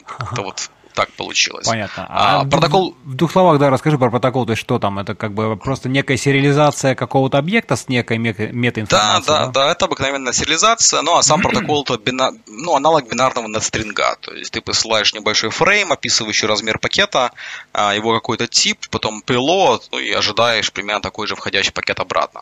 Вот сейчас вот Антон Шабот, он работает э, над э, второй версией этого протокола, который уже позволит посылать сообщение асинхронно, его причем серьезно ускорить, и плюс он будет, вот, я не знаю, это секрет, не секрет, рассказывать в Москве на у бадушников про а, сишную либу, которая позволит Roadrunner еще сильнее ускорить. То есть мы прикинули, что если поставить сишное расширение, то общение между Golang и PHP можно ускорить процентов на 30. Ого. Угу. Вот, так что будет еще быстрее. Да, по протоколу кидаются данные, процессы получают, обрабатывают, возвращают их обратно. Как бы никакой здесь магии нету. Магия находится в том, что Roadrunner понимает не один процесс, а несколько. По количеству ядер, либо, ну, как ты настроишь. И начинает очень эффективно балансировать запросы между ними. И это вот, в принципе, а, вот это корневое различие между всякими реактами, ампами и Roadrunner. То есть в реакте, в ампе у тебя есть один процесс, а, и все общение находится в пределах этого процесса. Плюсы какие, да? Ну, плюсы, соответственно, это быстрее общение между самим сервером и процессами PHP, потому что это один процесс. В Roadrunner все-таки даже при пайпах у тебя есть overhead. Он измеряется в микро-микросекундах, а, но он есть. А, с другой стороны, как бы, если у тебя есть там 100 процессов PHP-шных, э, там 5, 12, в зависимости от ядер, а, каждый из них занимается обработкой только одного запроса в один момент времени. И ну, это конечно, да. И это на самом деле охренительно важно, потому что когда у тебя процесс занимается одной обработкой, он работает один в один, как он бы работал вот все эти предыдущие 20 лет. То есть он блокирующий, он получил, выполнил, отдал. Одна только разница, что он не очищается. И вот за счет этого ты, в принципе, можешь брать любой готовый фреймворк, да, и его интегрировать, и он будет работать. Он никуда не денется, у него не будет выбора, он будет работать. Придется немножко найти уши, которые там в контексте, в глобальных переменах оставляют эти request, респонсы, но если от этого дела избавиться, то как бы любой PHP-шный код будет прекрасно работать, как бы ты как разработчик PHP разницы даже не заметишь. Ты как писал вот так и будешь писать. У тебя будут обычные PDO-драйверы блокирующие, да, курлы, не надо там какие-то промисы делать. Как бы абсолютно обыкновенно стандартный код, любая композит-библиотека будет работать. Mm-hmm. Вот. Это как бы позволяет очень серьезно снизить планку входа и как бы реально писать проекты быстрее и как бы аккуратнее, можно так сказать.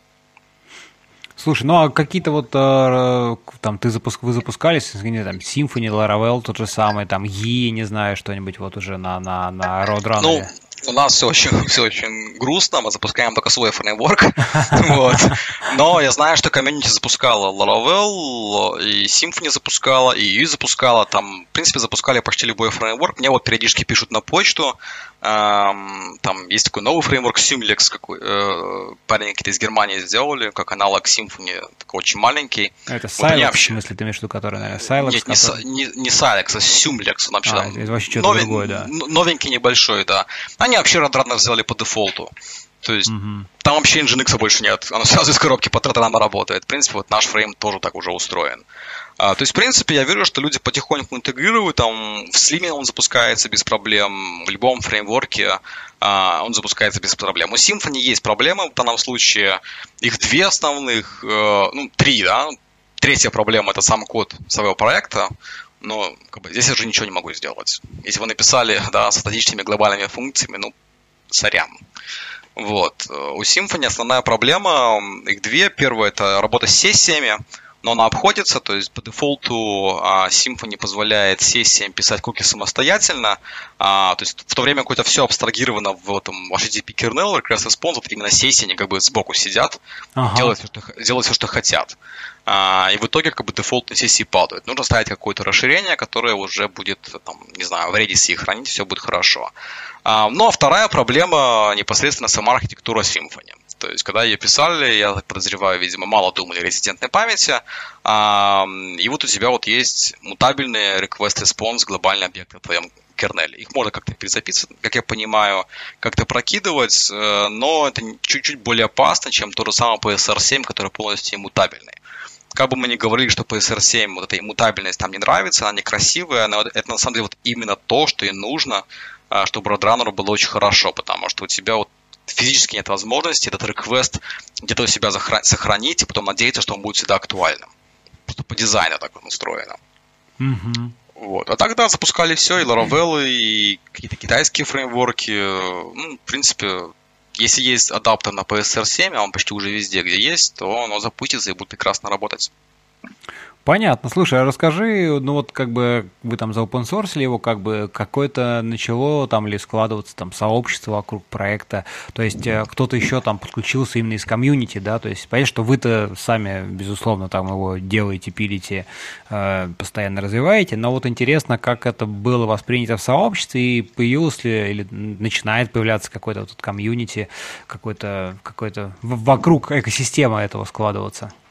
Эм, мне кажется, да, то есть у нас гарантированно есть уже пару контрибьюторов, э, Алекс Бонд э, и еще пару ребят, которые активно участвуют в каких-то багфиксингах, помощи, помогают людям общаются. У нас есть Discord сервер свой, а, как бы видно, что люди пытаются что-то допиливать. Я нахожу, нахожу иногда библиотеки для Roadrunner, там кто-то написал штуковину для сбора логов, а, кто-то просто написал интеграцию. То есть, в принципе, людям явно есть интерес, и какие-то вот постоянные активные участники действительно есть.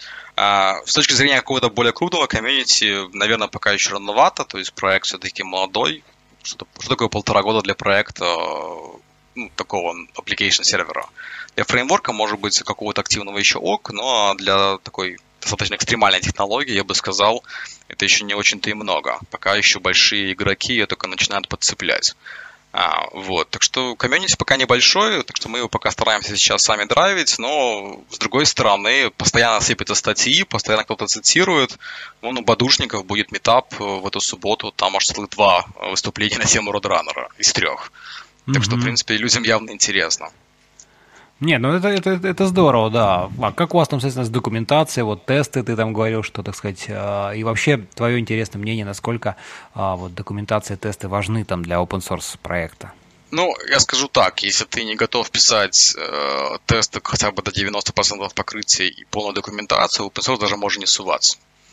Вот, потому что у тебя, у, тебя, у, тебя будет, у, тебя, у тебя будет два варианта. Да? Первый вариант, выпускаешь офигенно крутой проект без тестов, и в течение первого получаса получаешь фидбэк из разряда, какого хрена ты творишь, и ты считай в полном, сразу же в черном списке.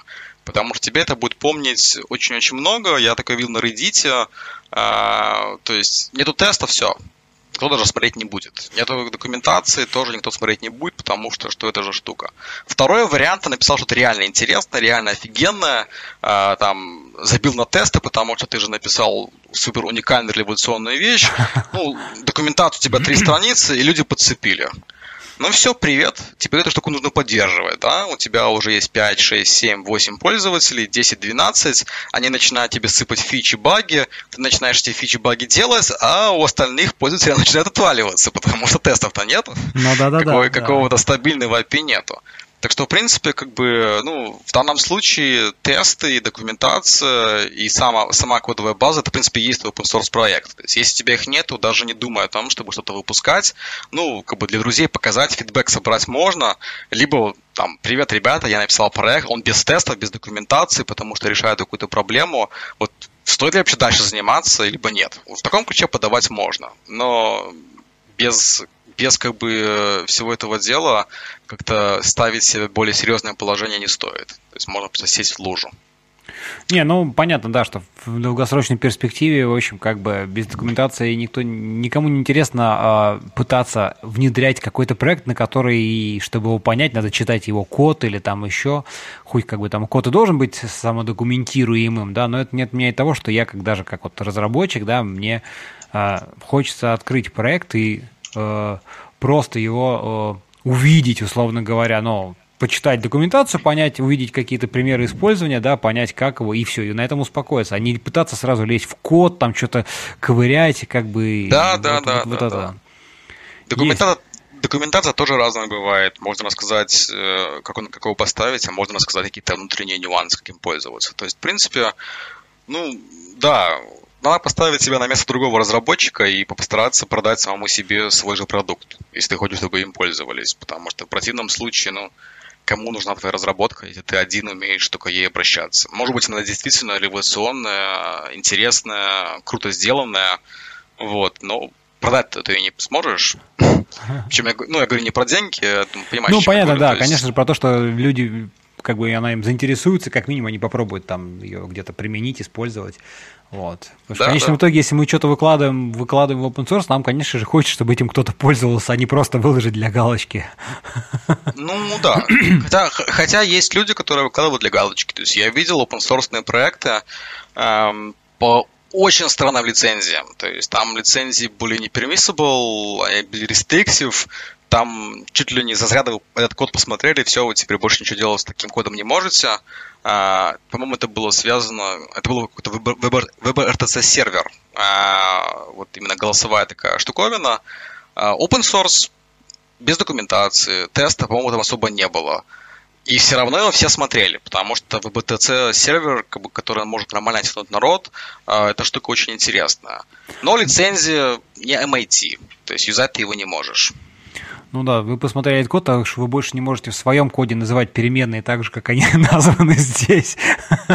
Да, и как бы, ну вот в Беларуси, в России это все, конечно, хаконьки, да, но вот в Штатах, например, это реально серьезная проблема. То есть э, доходит до того, что вот нам нужно сделать конкурента, а у конкурента есть куча open source, что нам теперь делать? Ну, нанимать человека, который никогда этого конкурента не знал, запирать его в комнате, да, и вот чтобы он писал то же самое а, и ни с кем не общался. Вот есть такой хороший сериал, по-моему, назывался а, Hold and Catch Fair. Да, «Умри и гори», отличный сериал. Да, да, ум, «Умри и гори». Вот там вот интересно показывали, как они реверс-инженерили первые, ну, как, DOS, наверное, это не DOS, первые аналоги операционных систем и биосов. Когда они сначала его по байтикам прочитали, а потом оказалось, что так было делать нельзя, и пришлось нанимать срочно разработчика, запирать его в подвале, э, чтобы он сделал то же самое уже вот под запись, что вот он ничего не смотрел, ничего не копировал. Да, да, да. Ну, да, с лицензиями, конечно, штука такая интересная. Мне, мне, мне радует, что в целом оно как бы начинает немножко приходить это понимание, в том числе там и на наш рынок, да, тоже, что да, лицензии. Вот, например, у меня там банально, знаешь, там на работе есть несколько человек, ну там один конкретно такой активист, что вот так, вот мы делаем штуку хорошо, какие там лицензии, потому что вот если там, допустим, какая-нибудь там, не знаю, GPL, то это для нас грозит тем-то, тем-то. Ну, ему там типа, да забей ты, что, слушай, ну кому это надо? Нет, ну как же, вот положено, правильно. И это, кстати, приятно, что есть такие люди, которые ну, обращают внимание в том числе и на такие аспекты разработки, как бы, ну, просто все же, как бы, а, если есть лицензии, есть вообще некая такая правовая база под это, ну, как бы, я, конечно, понимаю, что мы здесь можем там пренебрегать, но, наверное, это не очень хорошо просто.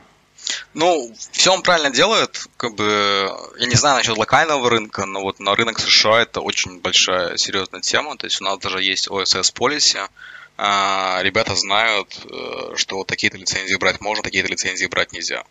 И это вот, ну, это реальная проблема, потому что ты проекты сделать можешь, а потом тебе предъявят, что как-то, ребят, так, пользоваться мы им не можем, продавать мы его не можем, вот, потому что как мы его продадим, если в нем код, который нельзя продавать?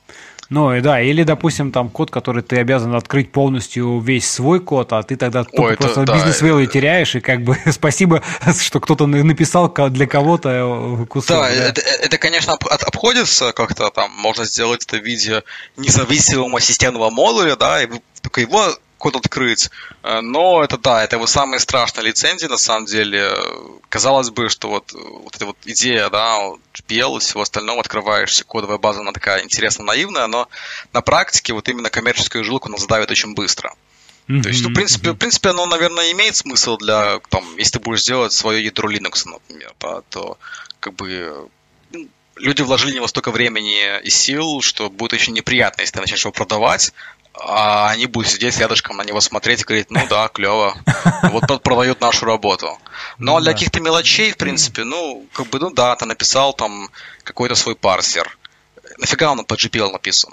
Ну, то есть, по сути, ты написал вещь, которой никто пользоваться не будет. Сделал его под MIT, но все, люди заюзают, потому что просто сэкономят время. То есть вещи, которые ты сам можешь сделать, э, вещи, которые, в принципе, имеют вот какое-то ограниченное время на разработку, там не миллион лет и IBM, там профессора, например, да, вот там парень сел за месяц собрал, их смысла под GPL выкладывать нету имеет смысл сделать, чтобы люди могли их пользоваться, себе интегрировать, как-то развивать, делать себе pull request, ну и помогать. Ну, конечно, конечно, конечно. Да. А, ладно, слушай, расскажи немножко, какие у вас вообще там планы по дальнейшему развитию вот Roadrunner. Вот ты уже упоминал, что там сейчас Антон, а, который Шабов-то развивает там вторую версию протокола, там и сишное расширение, которое чуть больше, а, там, процентов на 30 ускорит, да, какие еще вот идеи, может быть, какие-то были интересные запросы извне, вот как бы про какие-то фичи, про которые вы там изначально, или там кейсы применения, да, про которые вы там изначально не подумали, а тут оказалось, что вот есть такие что-нибудь такое интересное? А, так, что у нас тут было? Ну, наверное, такого ничего супер уникального не было, что было вне наших команд. В основном самое интересное происходит реально у нас, когда мы подрубали попсабы Redis, вот те же самые веб-сокеты, сейчас изучаем кавку. А, из комьюнити, наверное, все более-менее стандартно. Дайте нам интеграцию там, с Laravel, интеграцию с UE, и чтобы оно еще быстро работало, а не падало и за нас код писало. Ну, как обычно. Ну, понятно, да. Вот. В, основном, в основном все связано с интеграциями, есть пару запросов по улучшению. Ну, а у Roadrunner у нас планов, на самом деле, огромный вагон, то есть э, на версии 7, наверное, хватит. Первое, первое, наверное, из основных планов, это, во-первых, обновить протокол, причесать именно все зависимости, потому что Roadrunner возник, как бы возникал и писался так немножко более-менее органично. У него до сих пор есть зависимость от Zend Diactoros, PSR7 имплементация. Мы бы хотели ее как бы вынести из э, центрального модуля и сделать, чтобы сам бы, никакого отношения к HTTP не имел, именно ядро, бы, mm-hmm, чисто обмен mm-hmm. данными. Хочется сделать ускорение. Следующая задача очень важная – это сделать поддержку а, стриминга и сделать поддержку асинхронных воркеров, чтобы у тебя в одном процессе можно было крутить несколько вот кооперативных а, хендлеров а, и с ними общаться. Зачем это нужно? Ну, хотим сделать очень странную, страшную вещь, а именно а, систему, на которой можно было бы поднимать очень большие стоит-машины, а, либо какие-то вот чат-системы. То есть, по сути, когда у тебя в PHP-процессе крутится много актеров, у каждого актера есть свой айдишник, Родрана просто им отдает задачи, они ему дают ответы, это все можно скейлить, там, как-то в визуальном редакторе рисовать, и т.д. и т.п. Ну, это то есть внедрение а, каких-то там а-ля event-лупов таких вот э, штук? Да, да, да, угу. да. То есть, хочется сделать так, чтобы Roadrunner потихоньку, а, ну, ты поставил себе AMP, например, да, вот, э, event loop, ну и все, поставил, молодец. У тебя вот рядышком лежит AMP, а рядышком лежит твой проект на Symfony. Вот как, как, как их вместе запускать? Ну, никак, да. Разные пары, routing, такая вот фигня всякая. Хотелось бы, чтобы можно было взять RoadRunner, поднять на нем, окей, вот это вот асинхронные воркеры, это синхронные воркеры, вот у тебя здесь а вот рядышком я накидаю вот эти вот наши CQRS и все остальные паттерны, которые вот очень хорошо асинхронности, вот, вот, вот эти вот воркеры и чтобы у тебя нам прозрачно между ними работало и скейлилось это ДТП. Это получается что-то вроде Свули на самом деле, э, но только у тебя весь инфраструктурный код вынесен вне расширения, то есть он написан на языке, который реально легко расширять, реально писать модули. А они как бы не на C с китайскими комментариями. Ну да. Вот. И как-то вот таком направлении развивать. Ну и плюс, э, само собой, это развитие именно инструментов непосредственно созданных и заточенных под работу под Roadrunner. Ну, я уже все уши прожужжал, это фрейм наш, это DTP, и ORM, и все эти инструменты, которые под ним запускать реально удобно, легко и быстро. Угу. Слушай, ну ясно, что здорово, желаю вам успехов в этом деле. Я думаю, что все у вас должно получиться, как бы, судя по тому, что сейчас происходит, мне кажется, нет причин, чтобы оно не, не, не сложилось. А, ну, Спасибо. Главное, главное, на самом деле, пахать, то есть, и терпение иметь. То есть, себе уже поняли, что а, такого, чтобы ты сделал какой-то продукт, проект, open source, и на следующий день ты уже э, все, выпустил 7 пользователей, такого не бывает. Нет, Нужно нет. писать, поддерживать и вот долгие годы его улучшать. Да, тут надо, надо, надо понимать, что, ну, к сожалению, не все разработчики там это понимают и думают, что, а, я запубликовал в open source, все, я крутой, вот мой, библи... мой там, не знаю, проект, библиотека, фреймворк, что-нибудь.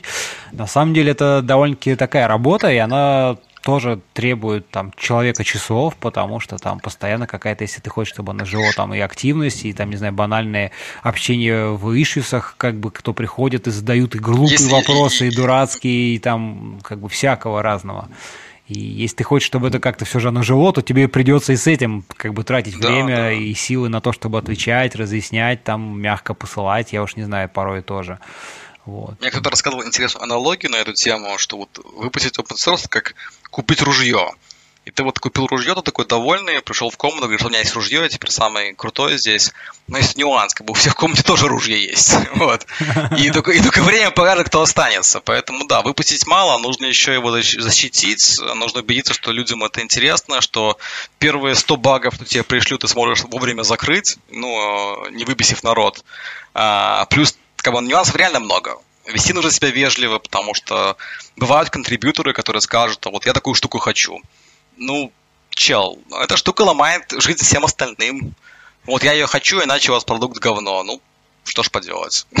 Значит, говно. Извините. Да, да, да, да. Плюс еще надо каким-то чудом суметь э, привлечь э, каких-то еще контрибьюторов, потому что одному тянуть это вечно, это тоже немножко можно и подустать. И... А э, это вот одна из самых больших проблем, то есть ни в коем случае нельзя быть гейткипером, гейткипером на проекты. Потому что если ты начнешь только в одиночку эти pull делать, писать код только сам, всех реджектить, далеко уехать не получится. Обязательно быть open-minded и помогать контрибьюторам, давать советы, там, принимать их код. Даже если немножко кривоватый, лучше его принять и потом допилировать перед релизом, чем просить их там иногда замучиться, да, а, поправить по твоему коду стайлу все-все-все-все-все символы, переписать все перемены на другое название. Ну, в общем, нюансов много на самом деле, чтобы людям было интересно с тобой работать.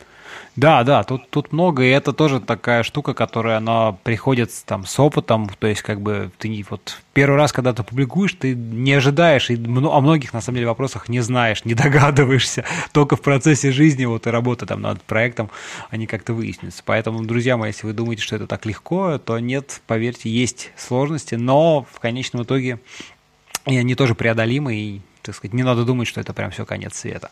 Слушай, ну ты уже на самом деле вот упомянул даже там и ORM, у вас же там много еще, так сказать, что есть а, продуктов. Один из, наверное, такой тоже больших, крупных, серьезных, это вот там а, Cycle датамаппер, ORM, такой да, большой, да, да. да, как-то так он называется. Вот расскажи немножко про него. Зачем, зачем еще один норм? Сейчас же там есть, не знаю, доктрины пресловутые, которые там, наверное, почти везде. Не, я, я согласен. Еще, еще один ORM не нужен на самом деле абсолютно. Нужен еще один хороший ORM. Вот. Ну, а, тут на самом деле все очень просто. У нас была конкретная задача, и эту конкретную задачу не могла решить ни одна ORM на рынке. Вот. Пришлось писать свою, и по ходу как бы делать фишки, похожие на другие ORM. -ки. То есть, в принципе, первый это датамаппер. Вот, я не знаю, много ли ты знаешь датамапперов нормальных, которые могут работать с чистыми PHP-моделями, но открою тебе секрет только один. Есть эта доктрина. То есть, фактически мы говорим про такой вот монополизм на рынке. Uh-huh. Um, Cycle вообще появился для одного из проектов. Это не первое поколение нашей ORM. -ки. Там до этого у нас был Active Record в фреймворке. А, много чего мы из него взяли, весь default слой мы из него взяли, там часть архитектуры, связанной с персистом, мы из него взяли. А, но так, да, это датамаппер, то есть он может работать, в принципе, с любыми entity. Это могут быть и active record, это могут быть и классы, как в доктрине, чистые абсолютно, могут быть твои собственные entity, а может быть вообще динамично сгенерированные классы. Вот тут начинается уход уже в область, которую доктрина тупо не тянет. А, что нам нужно было сделать? Нам нужно было сделать систему, в которой э, структура данных и связи между данными могут определять сами пользователи. Ну, конкретно это система сбора э, стат информации. У тебя каждый опрос имеет свои вопросы, свои ответы, свои варианты там какие-то комбинации. Mm-hmm. Вот. Э, хранить это все дело можно в базе, конечно, в YAV, то есть одна такая большая табличка, и тебе будет хорошо, и будет красиво, и даже URM тебе из коробки это сделает, а потом у тебя возникает такой запросик, а, можно поэтому репортинг сделать, да, или вот сделать 8 джойнов между разными, разными этими ответами и собрать каких-то пользователей. Казалось, mm-hmm. что нельзя. Казалось, mm-hmm. что нельзя, потому что структура определения данных в доктрине, в пропеле, везде, везде, везде, она жестко захардкожена на твои классы, на твое определение схемы, и влево-право ты никуда подвинуться не можешь. В общем, мы написали э, вот именно cycle, чтобы была возможность в рантайме, то есть даже под родраннером, ты мог полностью сказать, вот знаешь, что вот, а теперь я хочу работать с данными, вот, которые вот так вот связаны, имеют такие-то колонки, вот сделай это мне, пожалуйста, систему под них хранения оптимизированную, там, предположим, на генерированной табличке, и давай за меня сгенерирование все красивые запросы на выборки, на джойны, на т.д. и т.п. И оно завелось. То есть такая штука у нас появилась, мы решили клиентский проект, то есть то, чтобы мы делали ну, руками на SQL, наверное, несколько месяцев. Мы тоже делали несколько месяцев, но был на выходе еще инструмент, который это сразу решает. Ага. Вот. В итоге, да, это, это URM, которая, в принципе, по функционалу сравнима с доктриной. Нету пары фишек, полностью отсутствует DQL, его, скорее всего, у нас никогда не будет, если не появится сильное настроение. Но она во многих местах и доктрину на самом деле обходит. Э, в частности, у нее на мой взгляд, гораздо более лучшая система выборки данных. То есть ты можешь вытянуть отфильтрованные данные вообще по всем связям в любую глубину. Вот эти вытянутые данные ты еще можешь по ходу дела отсортировать, отфильтровать. И это все ты можешь сделать одним аккуратным query-билдером. А, персист у нее тоже сделан лучше, чем в доктрине. То есть в доктрине у тебя весь персист, все связи, все-все-все рассчитывается в одном глобальном entity менеджере. Ну, ты в курсе, да? Давай да, везде, ага, везде таскать. Потом еще помнить, что такое merge, что такое detach, зачем это нужно, как это все работает. У нас на самом деле это все таскается в disposable транзакциях, э, рассчитывается через динамично генерируемый граф команд. То есть, когда ты хочешь сохранить юзера и профиль, он генерит две команды, persist user и persist профиль, и команда persist профиль зависит от каких-то значений, которые дает команда юзера. В итоге но в итоге мы можем хранить любые данные, даже цикличные, даже какие-то очень сложно связанные графы. То есть в наших тестах есть настолько упоротые тесты, когда мы берем два связанных кольца, то есть э, рекурсивно связанные объекты сами с собой, а потом мы еще связываем их с другим кольцом, мы это все дело сохраняем и проверяем, что там ровно n число запросов ушло на все сохранение. Классно. То есть пришлось очень сильно покопаться, потому что вот у меня есть пол блокнота, исписанного вот этими граф вычислениями. Вот. Ну и плюс, поскольку это датамаппер, то есть, в принципе, а, мы обошли еще одно очень крупное ограничение доктрины. В доктрине вот все-все-все метаданные, все связи, они привязаны жестко, жестко к фиксированным объектам. То есть, если тебе нужно сделать динамично и поменять, ну, генери код, да, пиши XML, линкуй его коду, и оно будет работать. У нас этого делать не надо, у нас системе абсолютно на самом деле пофиг, а, в чем ты перетаскиваешь данные. То есть я могу сделать один класс, называть его А, этот один класс А я могу размапать всю вообще свою базу данных со всеми связями. Оно будет прекрасно работать, оно будет знать, чем отличается класс А от класса А с черточкой, который представляет другую таблицу. Mm-hmm. Вот. Ну и маленький побочный эффект, это вся штуковина еще в 8 раз меньше, чем сама доктрина. Ну, да. понятно, да, если вы там банально один там DQL выкинули, еще что-то, конечно, как бы... Да, да, да, да. Есть на чем сэкономить, в общем, да, удалось. Вот, так что, в принципе, ну, нам нам помогла сделать проект, и вот сейчас э, очень большое число надежд уходит на эту ремку, потому что вещи типа там SaaS, ERP, CRM проекты, они делают за полный кайф. То есть, ну, я не знаю, писал такие проекты ты или нет, но вот тебе приходит требование клиента, вот или там у тебя есть группы, юзеры, вот это все, все, все, все, все, ты зарелизился, все красиво, потом приходит клиент и говорит, а, а можно мне вот здесь поле добавить еще одно? Говоришь, ну да, можно, конечно, да, заходишь, создаешь миграцию, создаешь колонку, заливаешь клиенту, клиент доволен. А потом клиент говорит, а можно мне еще одно поле? Что мы делаем? Миграцию, заливаем колонку, обновляем код. А потом клиент говорит, знаете, я подумал, чтобы я вас все время не дергал, давайте я буду их сам добавлять. Дайте мне там form builder. И тут разработчик начинает нервно курить. Потому что, ну, ну ты знаешь почему, да? Потому что сделать это становится на три порядка сложнее. Конечно, а, конечно. А, а с такой штукой это делается, в принципе, за полдня, и вот любая система, ориентированная под SaaS, именно под мультитенанси, собирается очень просто, очень аккуратно. Вот, как-то так. Слушай, ну прикольно, прикольно. А, он тоже, я так понимаю, вы его там заопенсорсили как-то, да, и что-то какая-то тоже пока активности такой прям сильно нету, или какой-то нет, вот есть? Нет, мы же выжидаем, на самом деле, то есть сейчас РУМК проходит очень-очень интенсивный тест внутри компании, вот на реальных живых проектах, ждем, когда получим фидбэк от разработчиков, от клиентов, и, возможно, где-нибудь в ноябре, в декабре будем на Хабре писать анонс, рассказывать, как она устроена, как она работает и как бы, в каких проектах она может пригодиться. Но пока что, да, она есть вот в паре дайджестов, в паре чатиков, но вот сильно пушить мы не очень хотим, потому что, ну, просто хочется быть уверенным, что продукт реально хорошо работает и реально решает свои задачи красиво. Ясно. Слушай, ну да, это я уже так вот понял уже в процессе там беседы, ты про это очень часто говоришь, что да, важно, чтобы все было готово, чтобы я был уверен. И тут на самом деле и ты-то, так, знаешь, довольно так даешься в такие серьезные там технические подробности, и в связи с этим, конечно, хочется, знаешь, немножко у тебя а, спросить, как тебе удается вот совмещать, то есть, да, с одной стороны, ты там технический директор, и у тебя, по сути, ну, наверное, там большая часть времени на работе уходит на всякие какие-то ну, со соответствующие задачи, там, не знаю, да, согласование, управление, вот какой-то там, не знаю, интервьюинг и прочее, но при этом вот ты там, во-первых, сам являешься автором и Roadrunner, там, да, и, и того же сайкла, вот, э, и хорошо разбираешься там во всяких таких э, глубоких там подробностях, там, PHP и Go, вот как, когда ты находишь время на все это, как ты вот, э, тебе удается все это совмещать, расскажи. А, очень просто, на самом деле, я работаю всего полдня каждый день, то есть по 12 часов, вот. Шикарно, шикарная фраза, просто супер.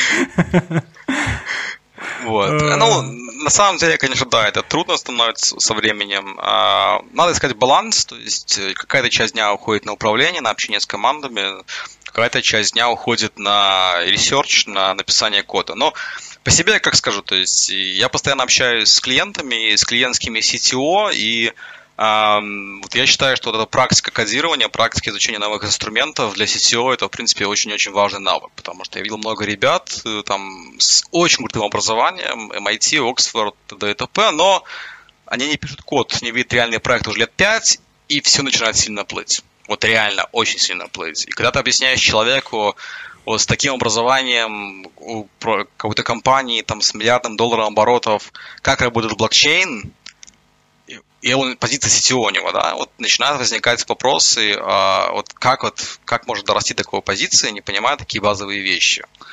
Поэтому, в принципе, ну, для меня это как постоянная тренировка, то есть писать код э, обязательно раз в неделю я должен написать какой-то такой приличный кусок кода, либо документации, что-нибудь новенькое изучить. Выходные очень часто, после работы, до работы, на работе, э, как там в обеденное время, постоянно-постоянно сижу, пишу код. То есть мне это, в принципе, по фану, вот, э, поэтому сильно от этого дела не устаешь. Устаешь, наверное, больше вот от переключения между именно управленческими задачами и задачами кодирования. Mm-hmm. Но время, все, все требует времени, и вот ну, время, время, да, это самый, самый, пожалуй, ресурс невосполнимый, которого катастрофически всегда не хватает.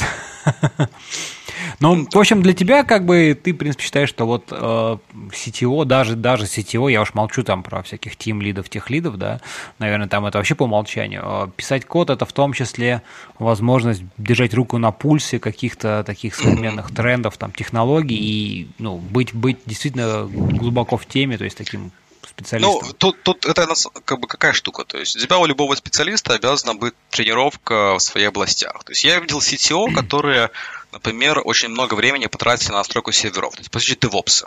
Вот ты с ними общаешься, они все понимают. И лямбда-функции, кубернетс они поднимали, и все настраивали. Но он начинает залезать им проект с точки зрения кода, и там полный бардак. Вот. И получается такая ситуация, что как бы если ты хочешь быть вот в целом как CTO или Team Lead хорошим сотрудником, тебе нужно иметь постоянно очень хорошо наточенные навыки. Какие навыки решаешь ты? Если ты тестировщик, возможно, там тебе нужно периодически читать литературу и там какие-то делать хитрые автоматизационные тесты. Но с точки зрения разработчика, CTO и Team Lead, в принципе, вариантов немного. То есть все всегда выплывает со стороны кода. Даже если ты будешь там разбираться в кубернете, это все дело деплоить одной левой ногой полупьяный, как бы лучше твой проект не станет, потому что архитектура от этого не изменится. Да, у тебя будет там дешевле инфраструктура, быстрее разворачивание, разработчики будут счастливее, но кора проблемы останутся. Так что, в принципе, вот это вот именно кодирование, написание, это, да, такая тренировка очень важная, я считаю, даже, наверное, обязательная для всех позиций, именно технических позиций, связанных с разработкой вот выше, наверное, сеньора. Слушай, ну, коль мы затронули эту тему, как раз какие там навыки важны, а вот э, как бы твое мнение, какие там софт-скиллы тоже вот для каких ролей важны? Вот ты все-таки там был разработчиком, и сейчас там CTO, да, и вот, вот как ты тоже считаешь здесь э, роль soft skills во всех этих процессах? Про это тоже уже, в принципе, она так довольно-таки тема ну, на слуху, и много кто о ней говорит, и это, в принципе, хорошо, да, и как бы вот э, что ты тут думаешь? Ну, правило номер один – не быть мудаком. Очень хорошее правило. Подписывайте. То есть, эм, как бы софт-скиллы – это такая штука, материя очень тонкая, она зависит, на самом деле, от всего остального, от твоих других скиллов. То есть, Наверняка ты, может быть, видел разработчиков, которые могут только курить, пить кофе, молчать, но разработчики, они от бога. Так вот, вот как бы твои софт-скиллы должны быть на таком уровне, чтобы, как это правильно объяснить, не возникали вопросы с твоей производительностью в общем. То есть, если ты хреновый разработчик, ты должен всем улыбаться, с ними общаться и уметь работать в команде. Если ты разработчик от бога, тебе позволено немножко спустить рукава, может быть, там меньше общаться с людьми, а, но в целом эти вещи обязывают. Софт-скиллы, в принципе, важны а, очень сильно при росте команды, когда вот именно невозможно уже конкретно вылезти на одном супер таком, знаешь, стар, рок-стар уровне разработчика, когда тебе нужно еще 5 медов, там один джун на подхвате и там 4 сеньора. Mm-hmm. Вот. То есть soft skill это такая хрень, которая позволяет тебе команды склеивать вместе. Потому что если у тебя есть команда 10 человек, но они между собой не общаются, это не команда. Это просто 10 разработчиков, которые каждый из них делает все, что он захочет, и в итоге ну, проект останется, ну, где он останется. Ну общение да, либо, обязательно. Либо все общение начинает там идти через, через там тимлида, через там, не знаю, через тебя, и это тоже как бы узкое звено, и оно как бы ни к чему хорошему, в общем, привести не может, конечно же, в, в конечном итоге. Да, да, да. И как бы тут ситуация тоже обратная может быть. То есть я видел разработчиков и ребят, у которых софт-скиллы просто от бога, они всем нравятся, знаешь, вот, вот улыбаешься и вот, с ней приятно общаться, но разработчики или, или там DevOps здесь вообще никакие. Такая вот вроде вот надо его уволить, и вроде всем он нравится, и вроде конфликтов ни с кем не имеет, но специалист он хреновый. Поэтому как бы софт-скиллы важны, я считаю, да, но обязательно в комбинации со всем остальным. То есть нужно этот баланс э, хорошенько держать. Общение обязательно иметь правильное с людьми, то есть не наезжать, э, не подставлять. Вот обязательно не подставлять, это одна из самых важных проблем. Не заниматься вот а у них, а у нас, знаешь, когда вот какой-то код был криво написан, а вот он сделал код кривой, я на него посмотрел, я никого не спросил, я решил, что так можно. Ну, разные ситуации бывают. Но софт-скиллы это штука реально очень важная, и как бы любой, кто хочет дорасти до уровня сеньора, обязан э, в себе развивать нормальные навыки общения. То есть мы все, многие разработчики, они интроверты, но, к сожалению, будучи интровертом, до тимлида ты не дорастешь вообще. Не, ну да, если ты останешься вот таким как бы в своей скорлупе, то, конечно, никто не узнает про то, что ты можешь еще и архитектурные вещи решать, и там обсуждать, и как бы какие-то вещи предлагать, да, ты так и будешь сидеть в своей маленьком мирке и там что-то так писать. Да, да, да, да. Вот. вот. Единственное, что как бы софт-скиллы они тоже должны иметь со временем эволюционировать. То есть софт-скиллы для джуна и софт-скиллы для тимлида, они немножко отличаются. То есть, например, для софт-скиллы для джуна, ну, первое, что он должен уметь слушать. Вот. Э, не предлагать, не, там, не пытаться медиировать какие-то конфликты, а именно сидеть и тупо слушать и не возникать. Потому что э, больше всего на самом деле нервирует это когда сидят два джуна и убеждают тебя, что они знают, как все писать, а все другие дураки. И вот они тут придумали супер-убер архитектуру, которую прочитали в блог-посте на Хабре, написано непонятно кем, да, и вот все, мы тебе будем так только так писать, потому что это последний писк моды. И да, как бы да. Они нормально общаются, нормально вроде как бы, да, то есть не ругаются матом, не наезжают на тебя. Но ты как тимлид, либо как CTO должен сейчас потратить два часа своего времени объяснить двум женам, в чем они неправы. То есть, вот, что нужно сделать так, потому что так проверено, потому что так оно будет работать гарантированно, и как бы и не надо будет тратить лишнее время.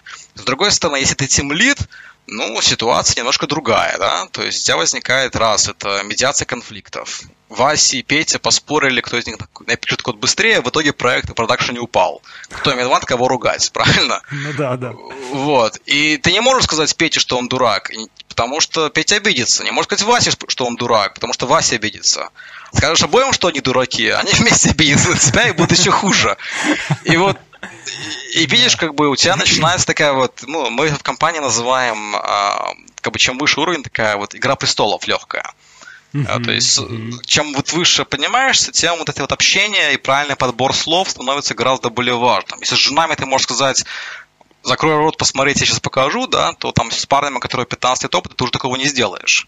Нужно сказать, многоуважаемый господин, я бы хотел вам продемонстрировать последние тенденции разработки. Ну, ты понял, о чем я говорю. Да, да, да, да, да, конечно. Вот. А когда ты поднимаешься э, до уровня CTO, тем лида, кто-то, кто общается уже непосредственно с клиентом, Ох, ой, вот там начинается реальная Санта-Барбара, потому что софт-скиллы там, в принципе, уже превращаются именно в бизнес-скиллы, то есть общение непосредственно с заказчиком, и там очень интересно. То есть ты должен уметь общаться с CTO мягко, грамотно, но уметь пушить. Ты должен уметь общаться с CTO мягко, грамотно, но уметь, чтобы он тебя якобы пушил, но на самом деле ты пушишь его. Такая вот хитрая-хитрая штука. Ты должен уметь понимать, что если их CTO какую-то хинею на звонке несет, нельзя ему сказать, что несешь хинею. Нужно опять же сказать, уважаемый господин, а, на основании последних исследований, ну ты понял. Ну, есть, конечно, конечно, да-да-да. Не, не, и это вот, и вот чем, очень материя такая. Да, и чем выше ты поднимаешься, вот чем больше и больше и больше начинается разговоры булшита, начинается вот этого вот э, мягкого перевода стрелок, ну, да, как-то так. Но без этих скиллов ты подняться не сможешь физически. То есть просто не сможешь. Слушай, а как ты думаешь, а как можно вот эти скиллы, так сказать, в себе, там, не знаю, воспитывать, улучшать? То есть, ну, опыт, понятно, это штука, которая как бы без нее вообще никуда, но, может быть, у тебя есть какие-то, там, не знаю, советы, рекомендации, там, не знаю, книжки, не книжки, но какие-то вот возможности, как, как ты, например, в себе воспитывал это, да, потому что я так понимаю, ты же тоже как бы не сразу у тебя все это появилось, что ты вот там а, научился себя, там, не знаю, сдерживать в каких-то моментах, да, ты там ну, научился... Да. Вот как, как ты над собой работал, расскажи, как... как, я, как... Я, я вообще людей не люблю как бы до сих пор, поэтому я бы сидел дома и кодил, но работа уже обязывает. На самом деле, вот и меня очень сильно натаскал мой бизнес-партнер, то есть он полностью открытый экстраверт, э, это очень помогает. Э, ну, что я могу сказать? Первое, абсолютно банальный, абсолютно тупой совет. Выйти из зоны комфорта. То есть можно читать кучу книжек, смотреть кучу видосиков на ютубе, как правильно говорить, но пока ты не попробуешь сам, ничего не будет. Поэтому если у тебя проблемы с общением, не знаю, сходи на дискуссионный клуб, сходи на КВН и выступи. Да? Ты выступишь криво, тебя закидают помидорами, но это будет реальный опыт. Постарайся выпусти, э, выступить на конференции, там, записать подкаст, ну, что-то сделать такое, что, в принципе, ты до этого не делал, что поможет тебе ну, открыть новые грани. Mm-hmm. Вот, общаться, выходи в большие места, знакомься с людьми, то есть как-то так. Вот мне, вот, например, сейчас знакомиться с людьми даже вот в каком-то месте, где никогда не был, гораздо проще, чем, например, 10 лет назад. Я просто сидел в уголке, втыкал его в телефон и молчал. Сейчас уже, в принципе, я понимаю, что это не очень красиво, и там надо подойти, сказать привет, как дела, ну и т.д. и т.п. Вот. В принципе, вот найди для себя, что чего ты раньше никогда не делал, и займись этим, в принципе, посмотри, что получится. Скорее всего, будет фигня. Все ничего не получится, ты провалишься, а, вот, э, тебя обсмеют, может быть, там, может, даже и забьют в самом худшем случае, но это, конечно, я уже драматизирую. Но ты получишь очень ценный опыт. И на основании этого ценного опыта в следующий раз ты делаешь что лучше. В следующий раз еще лучше, ну а потом оно потихоньку преобразуется в такие вот более-менее грамотные бизнес-скиллы, которые пригодятся уже и в жизни, и в работе.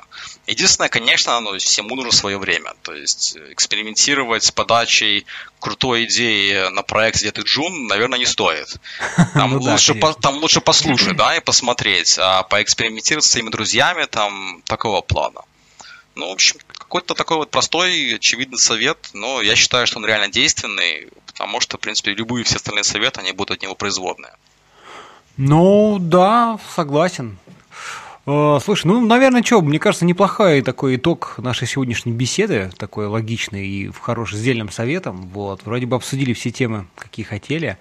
Э, мне кажется, получилось здорово. Э, ребят, спасибо вам, что слушали. Надеюсь, у вас есть какие-то там вопросы, предложения, замечания, пожелания, фидбэк, то обязательно сообщите. Нам э, будет очень с Антоном приятно его услышать, какой бы он там ни был, даже если какие-то там замечания. Это конструктивная критика, это лучше любой похвалы. Да-да. Вот. А, Антон, тебе спасибо, что пришел, что пообщались, э, рассказал всякое интересное. Да, тебе спасибо, что позвал. Для меня это такой опыт новый. Вот, очень было приятно пообщаться это обсудить интересные темы. Ну да. Я думаю, еще как-нибудь обязательно увидимся и услышимся и пообщаемся. Благо, есть интересные темы еще. Так что это так, замануха для тех, кому тоже это понравилось и было интересно. Все, друзья, спасибо и до новых встреч. Всем пока-пока. Да, пока-пока.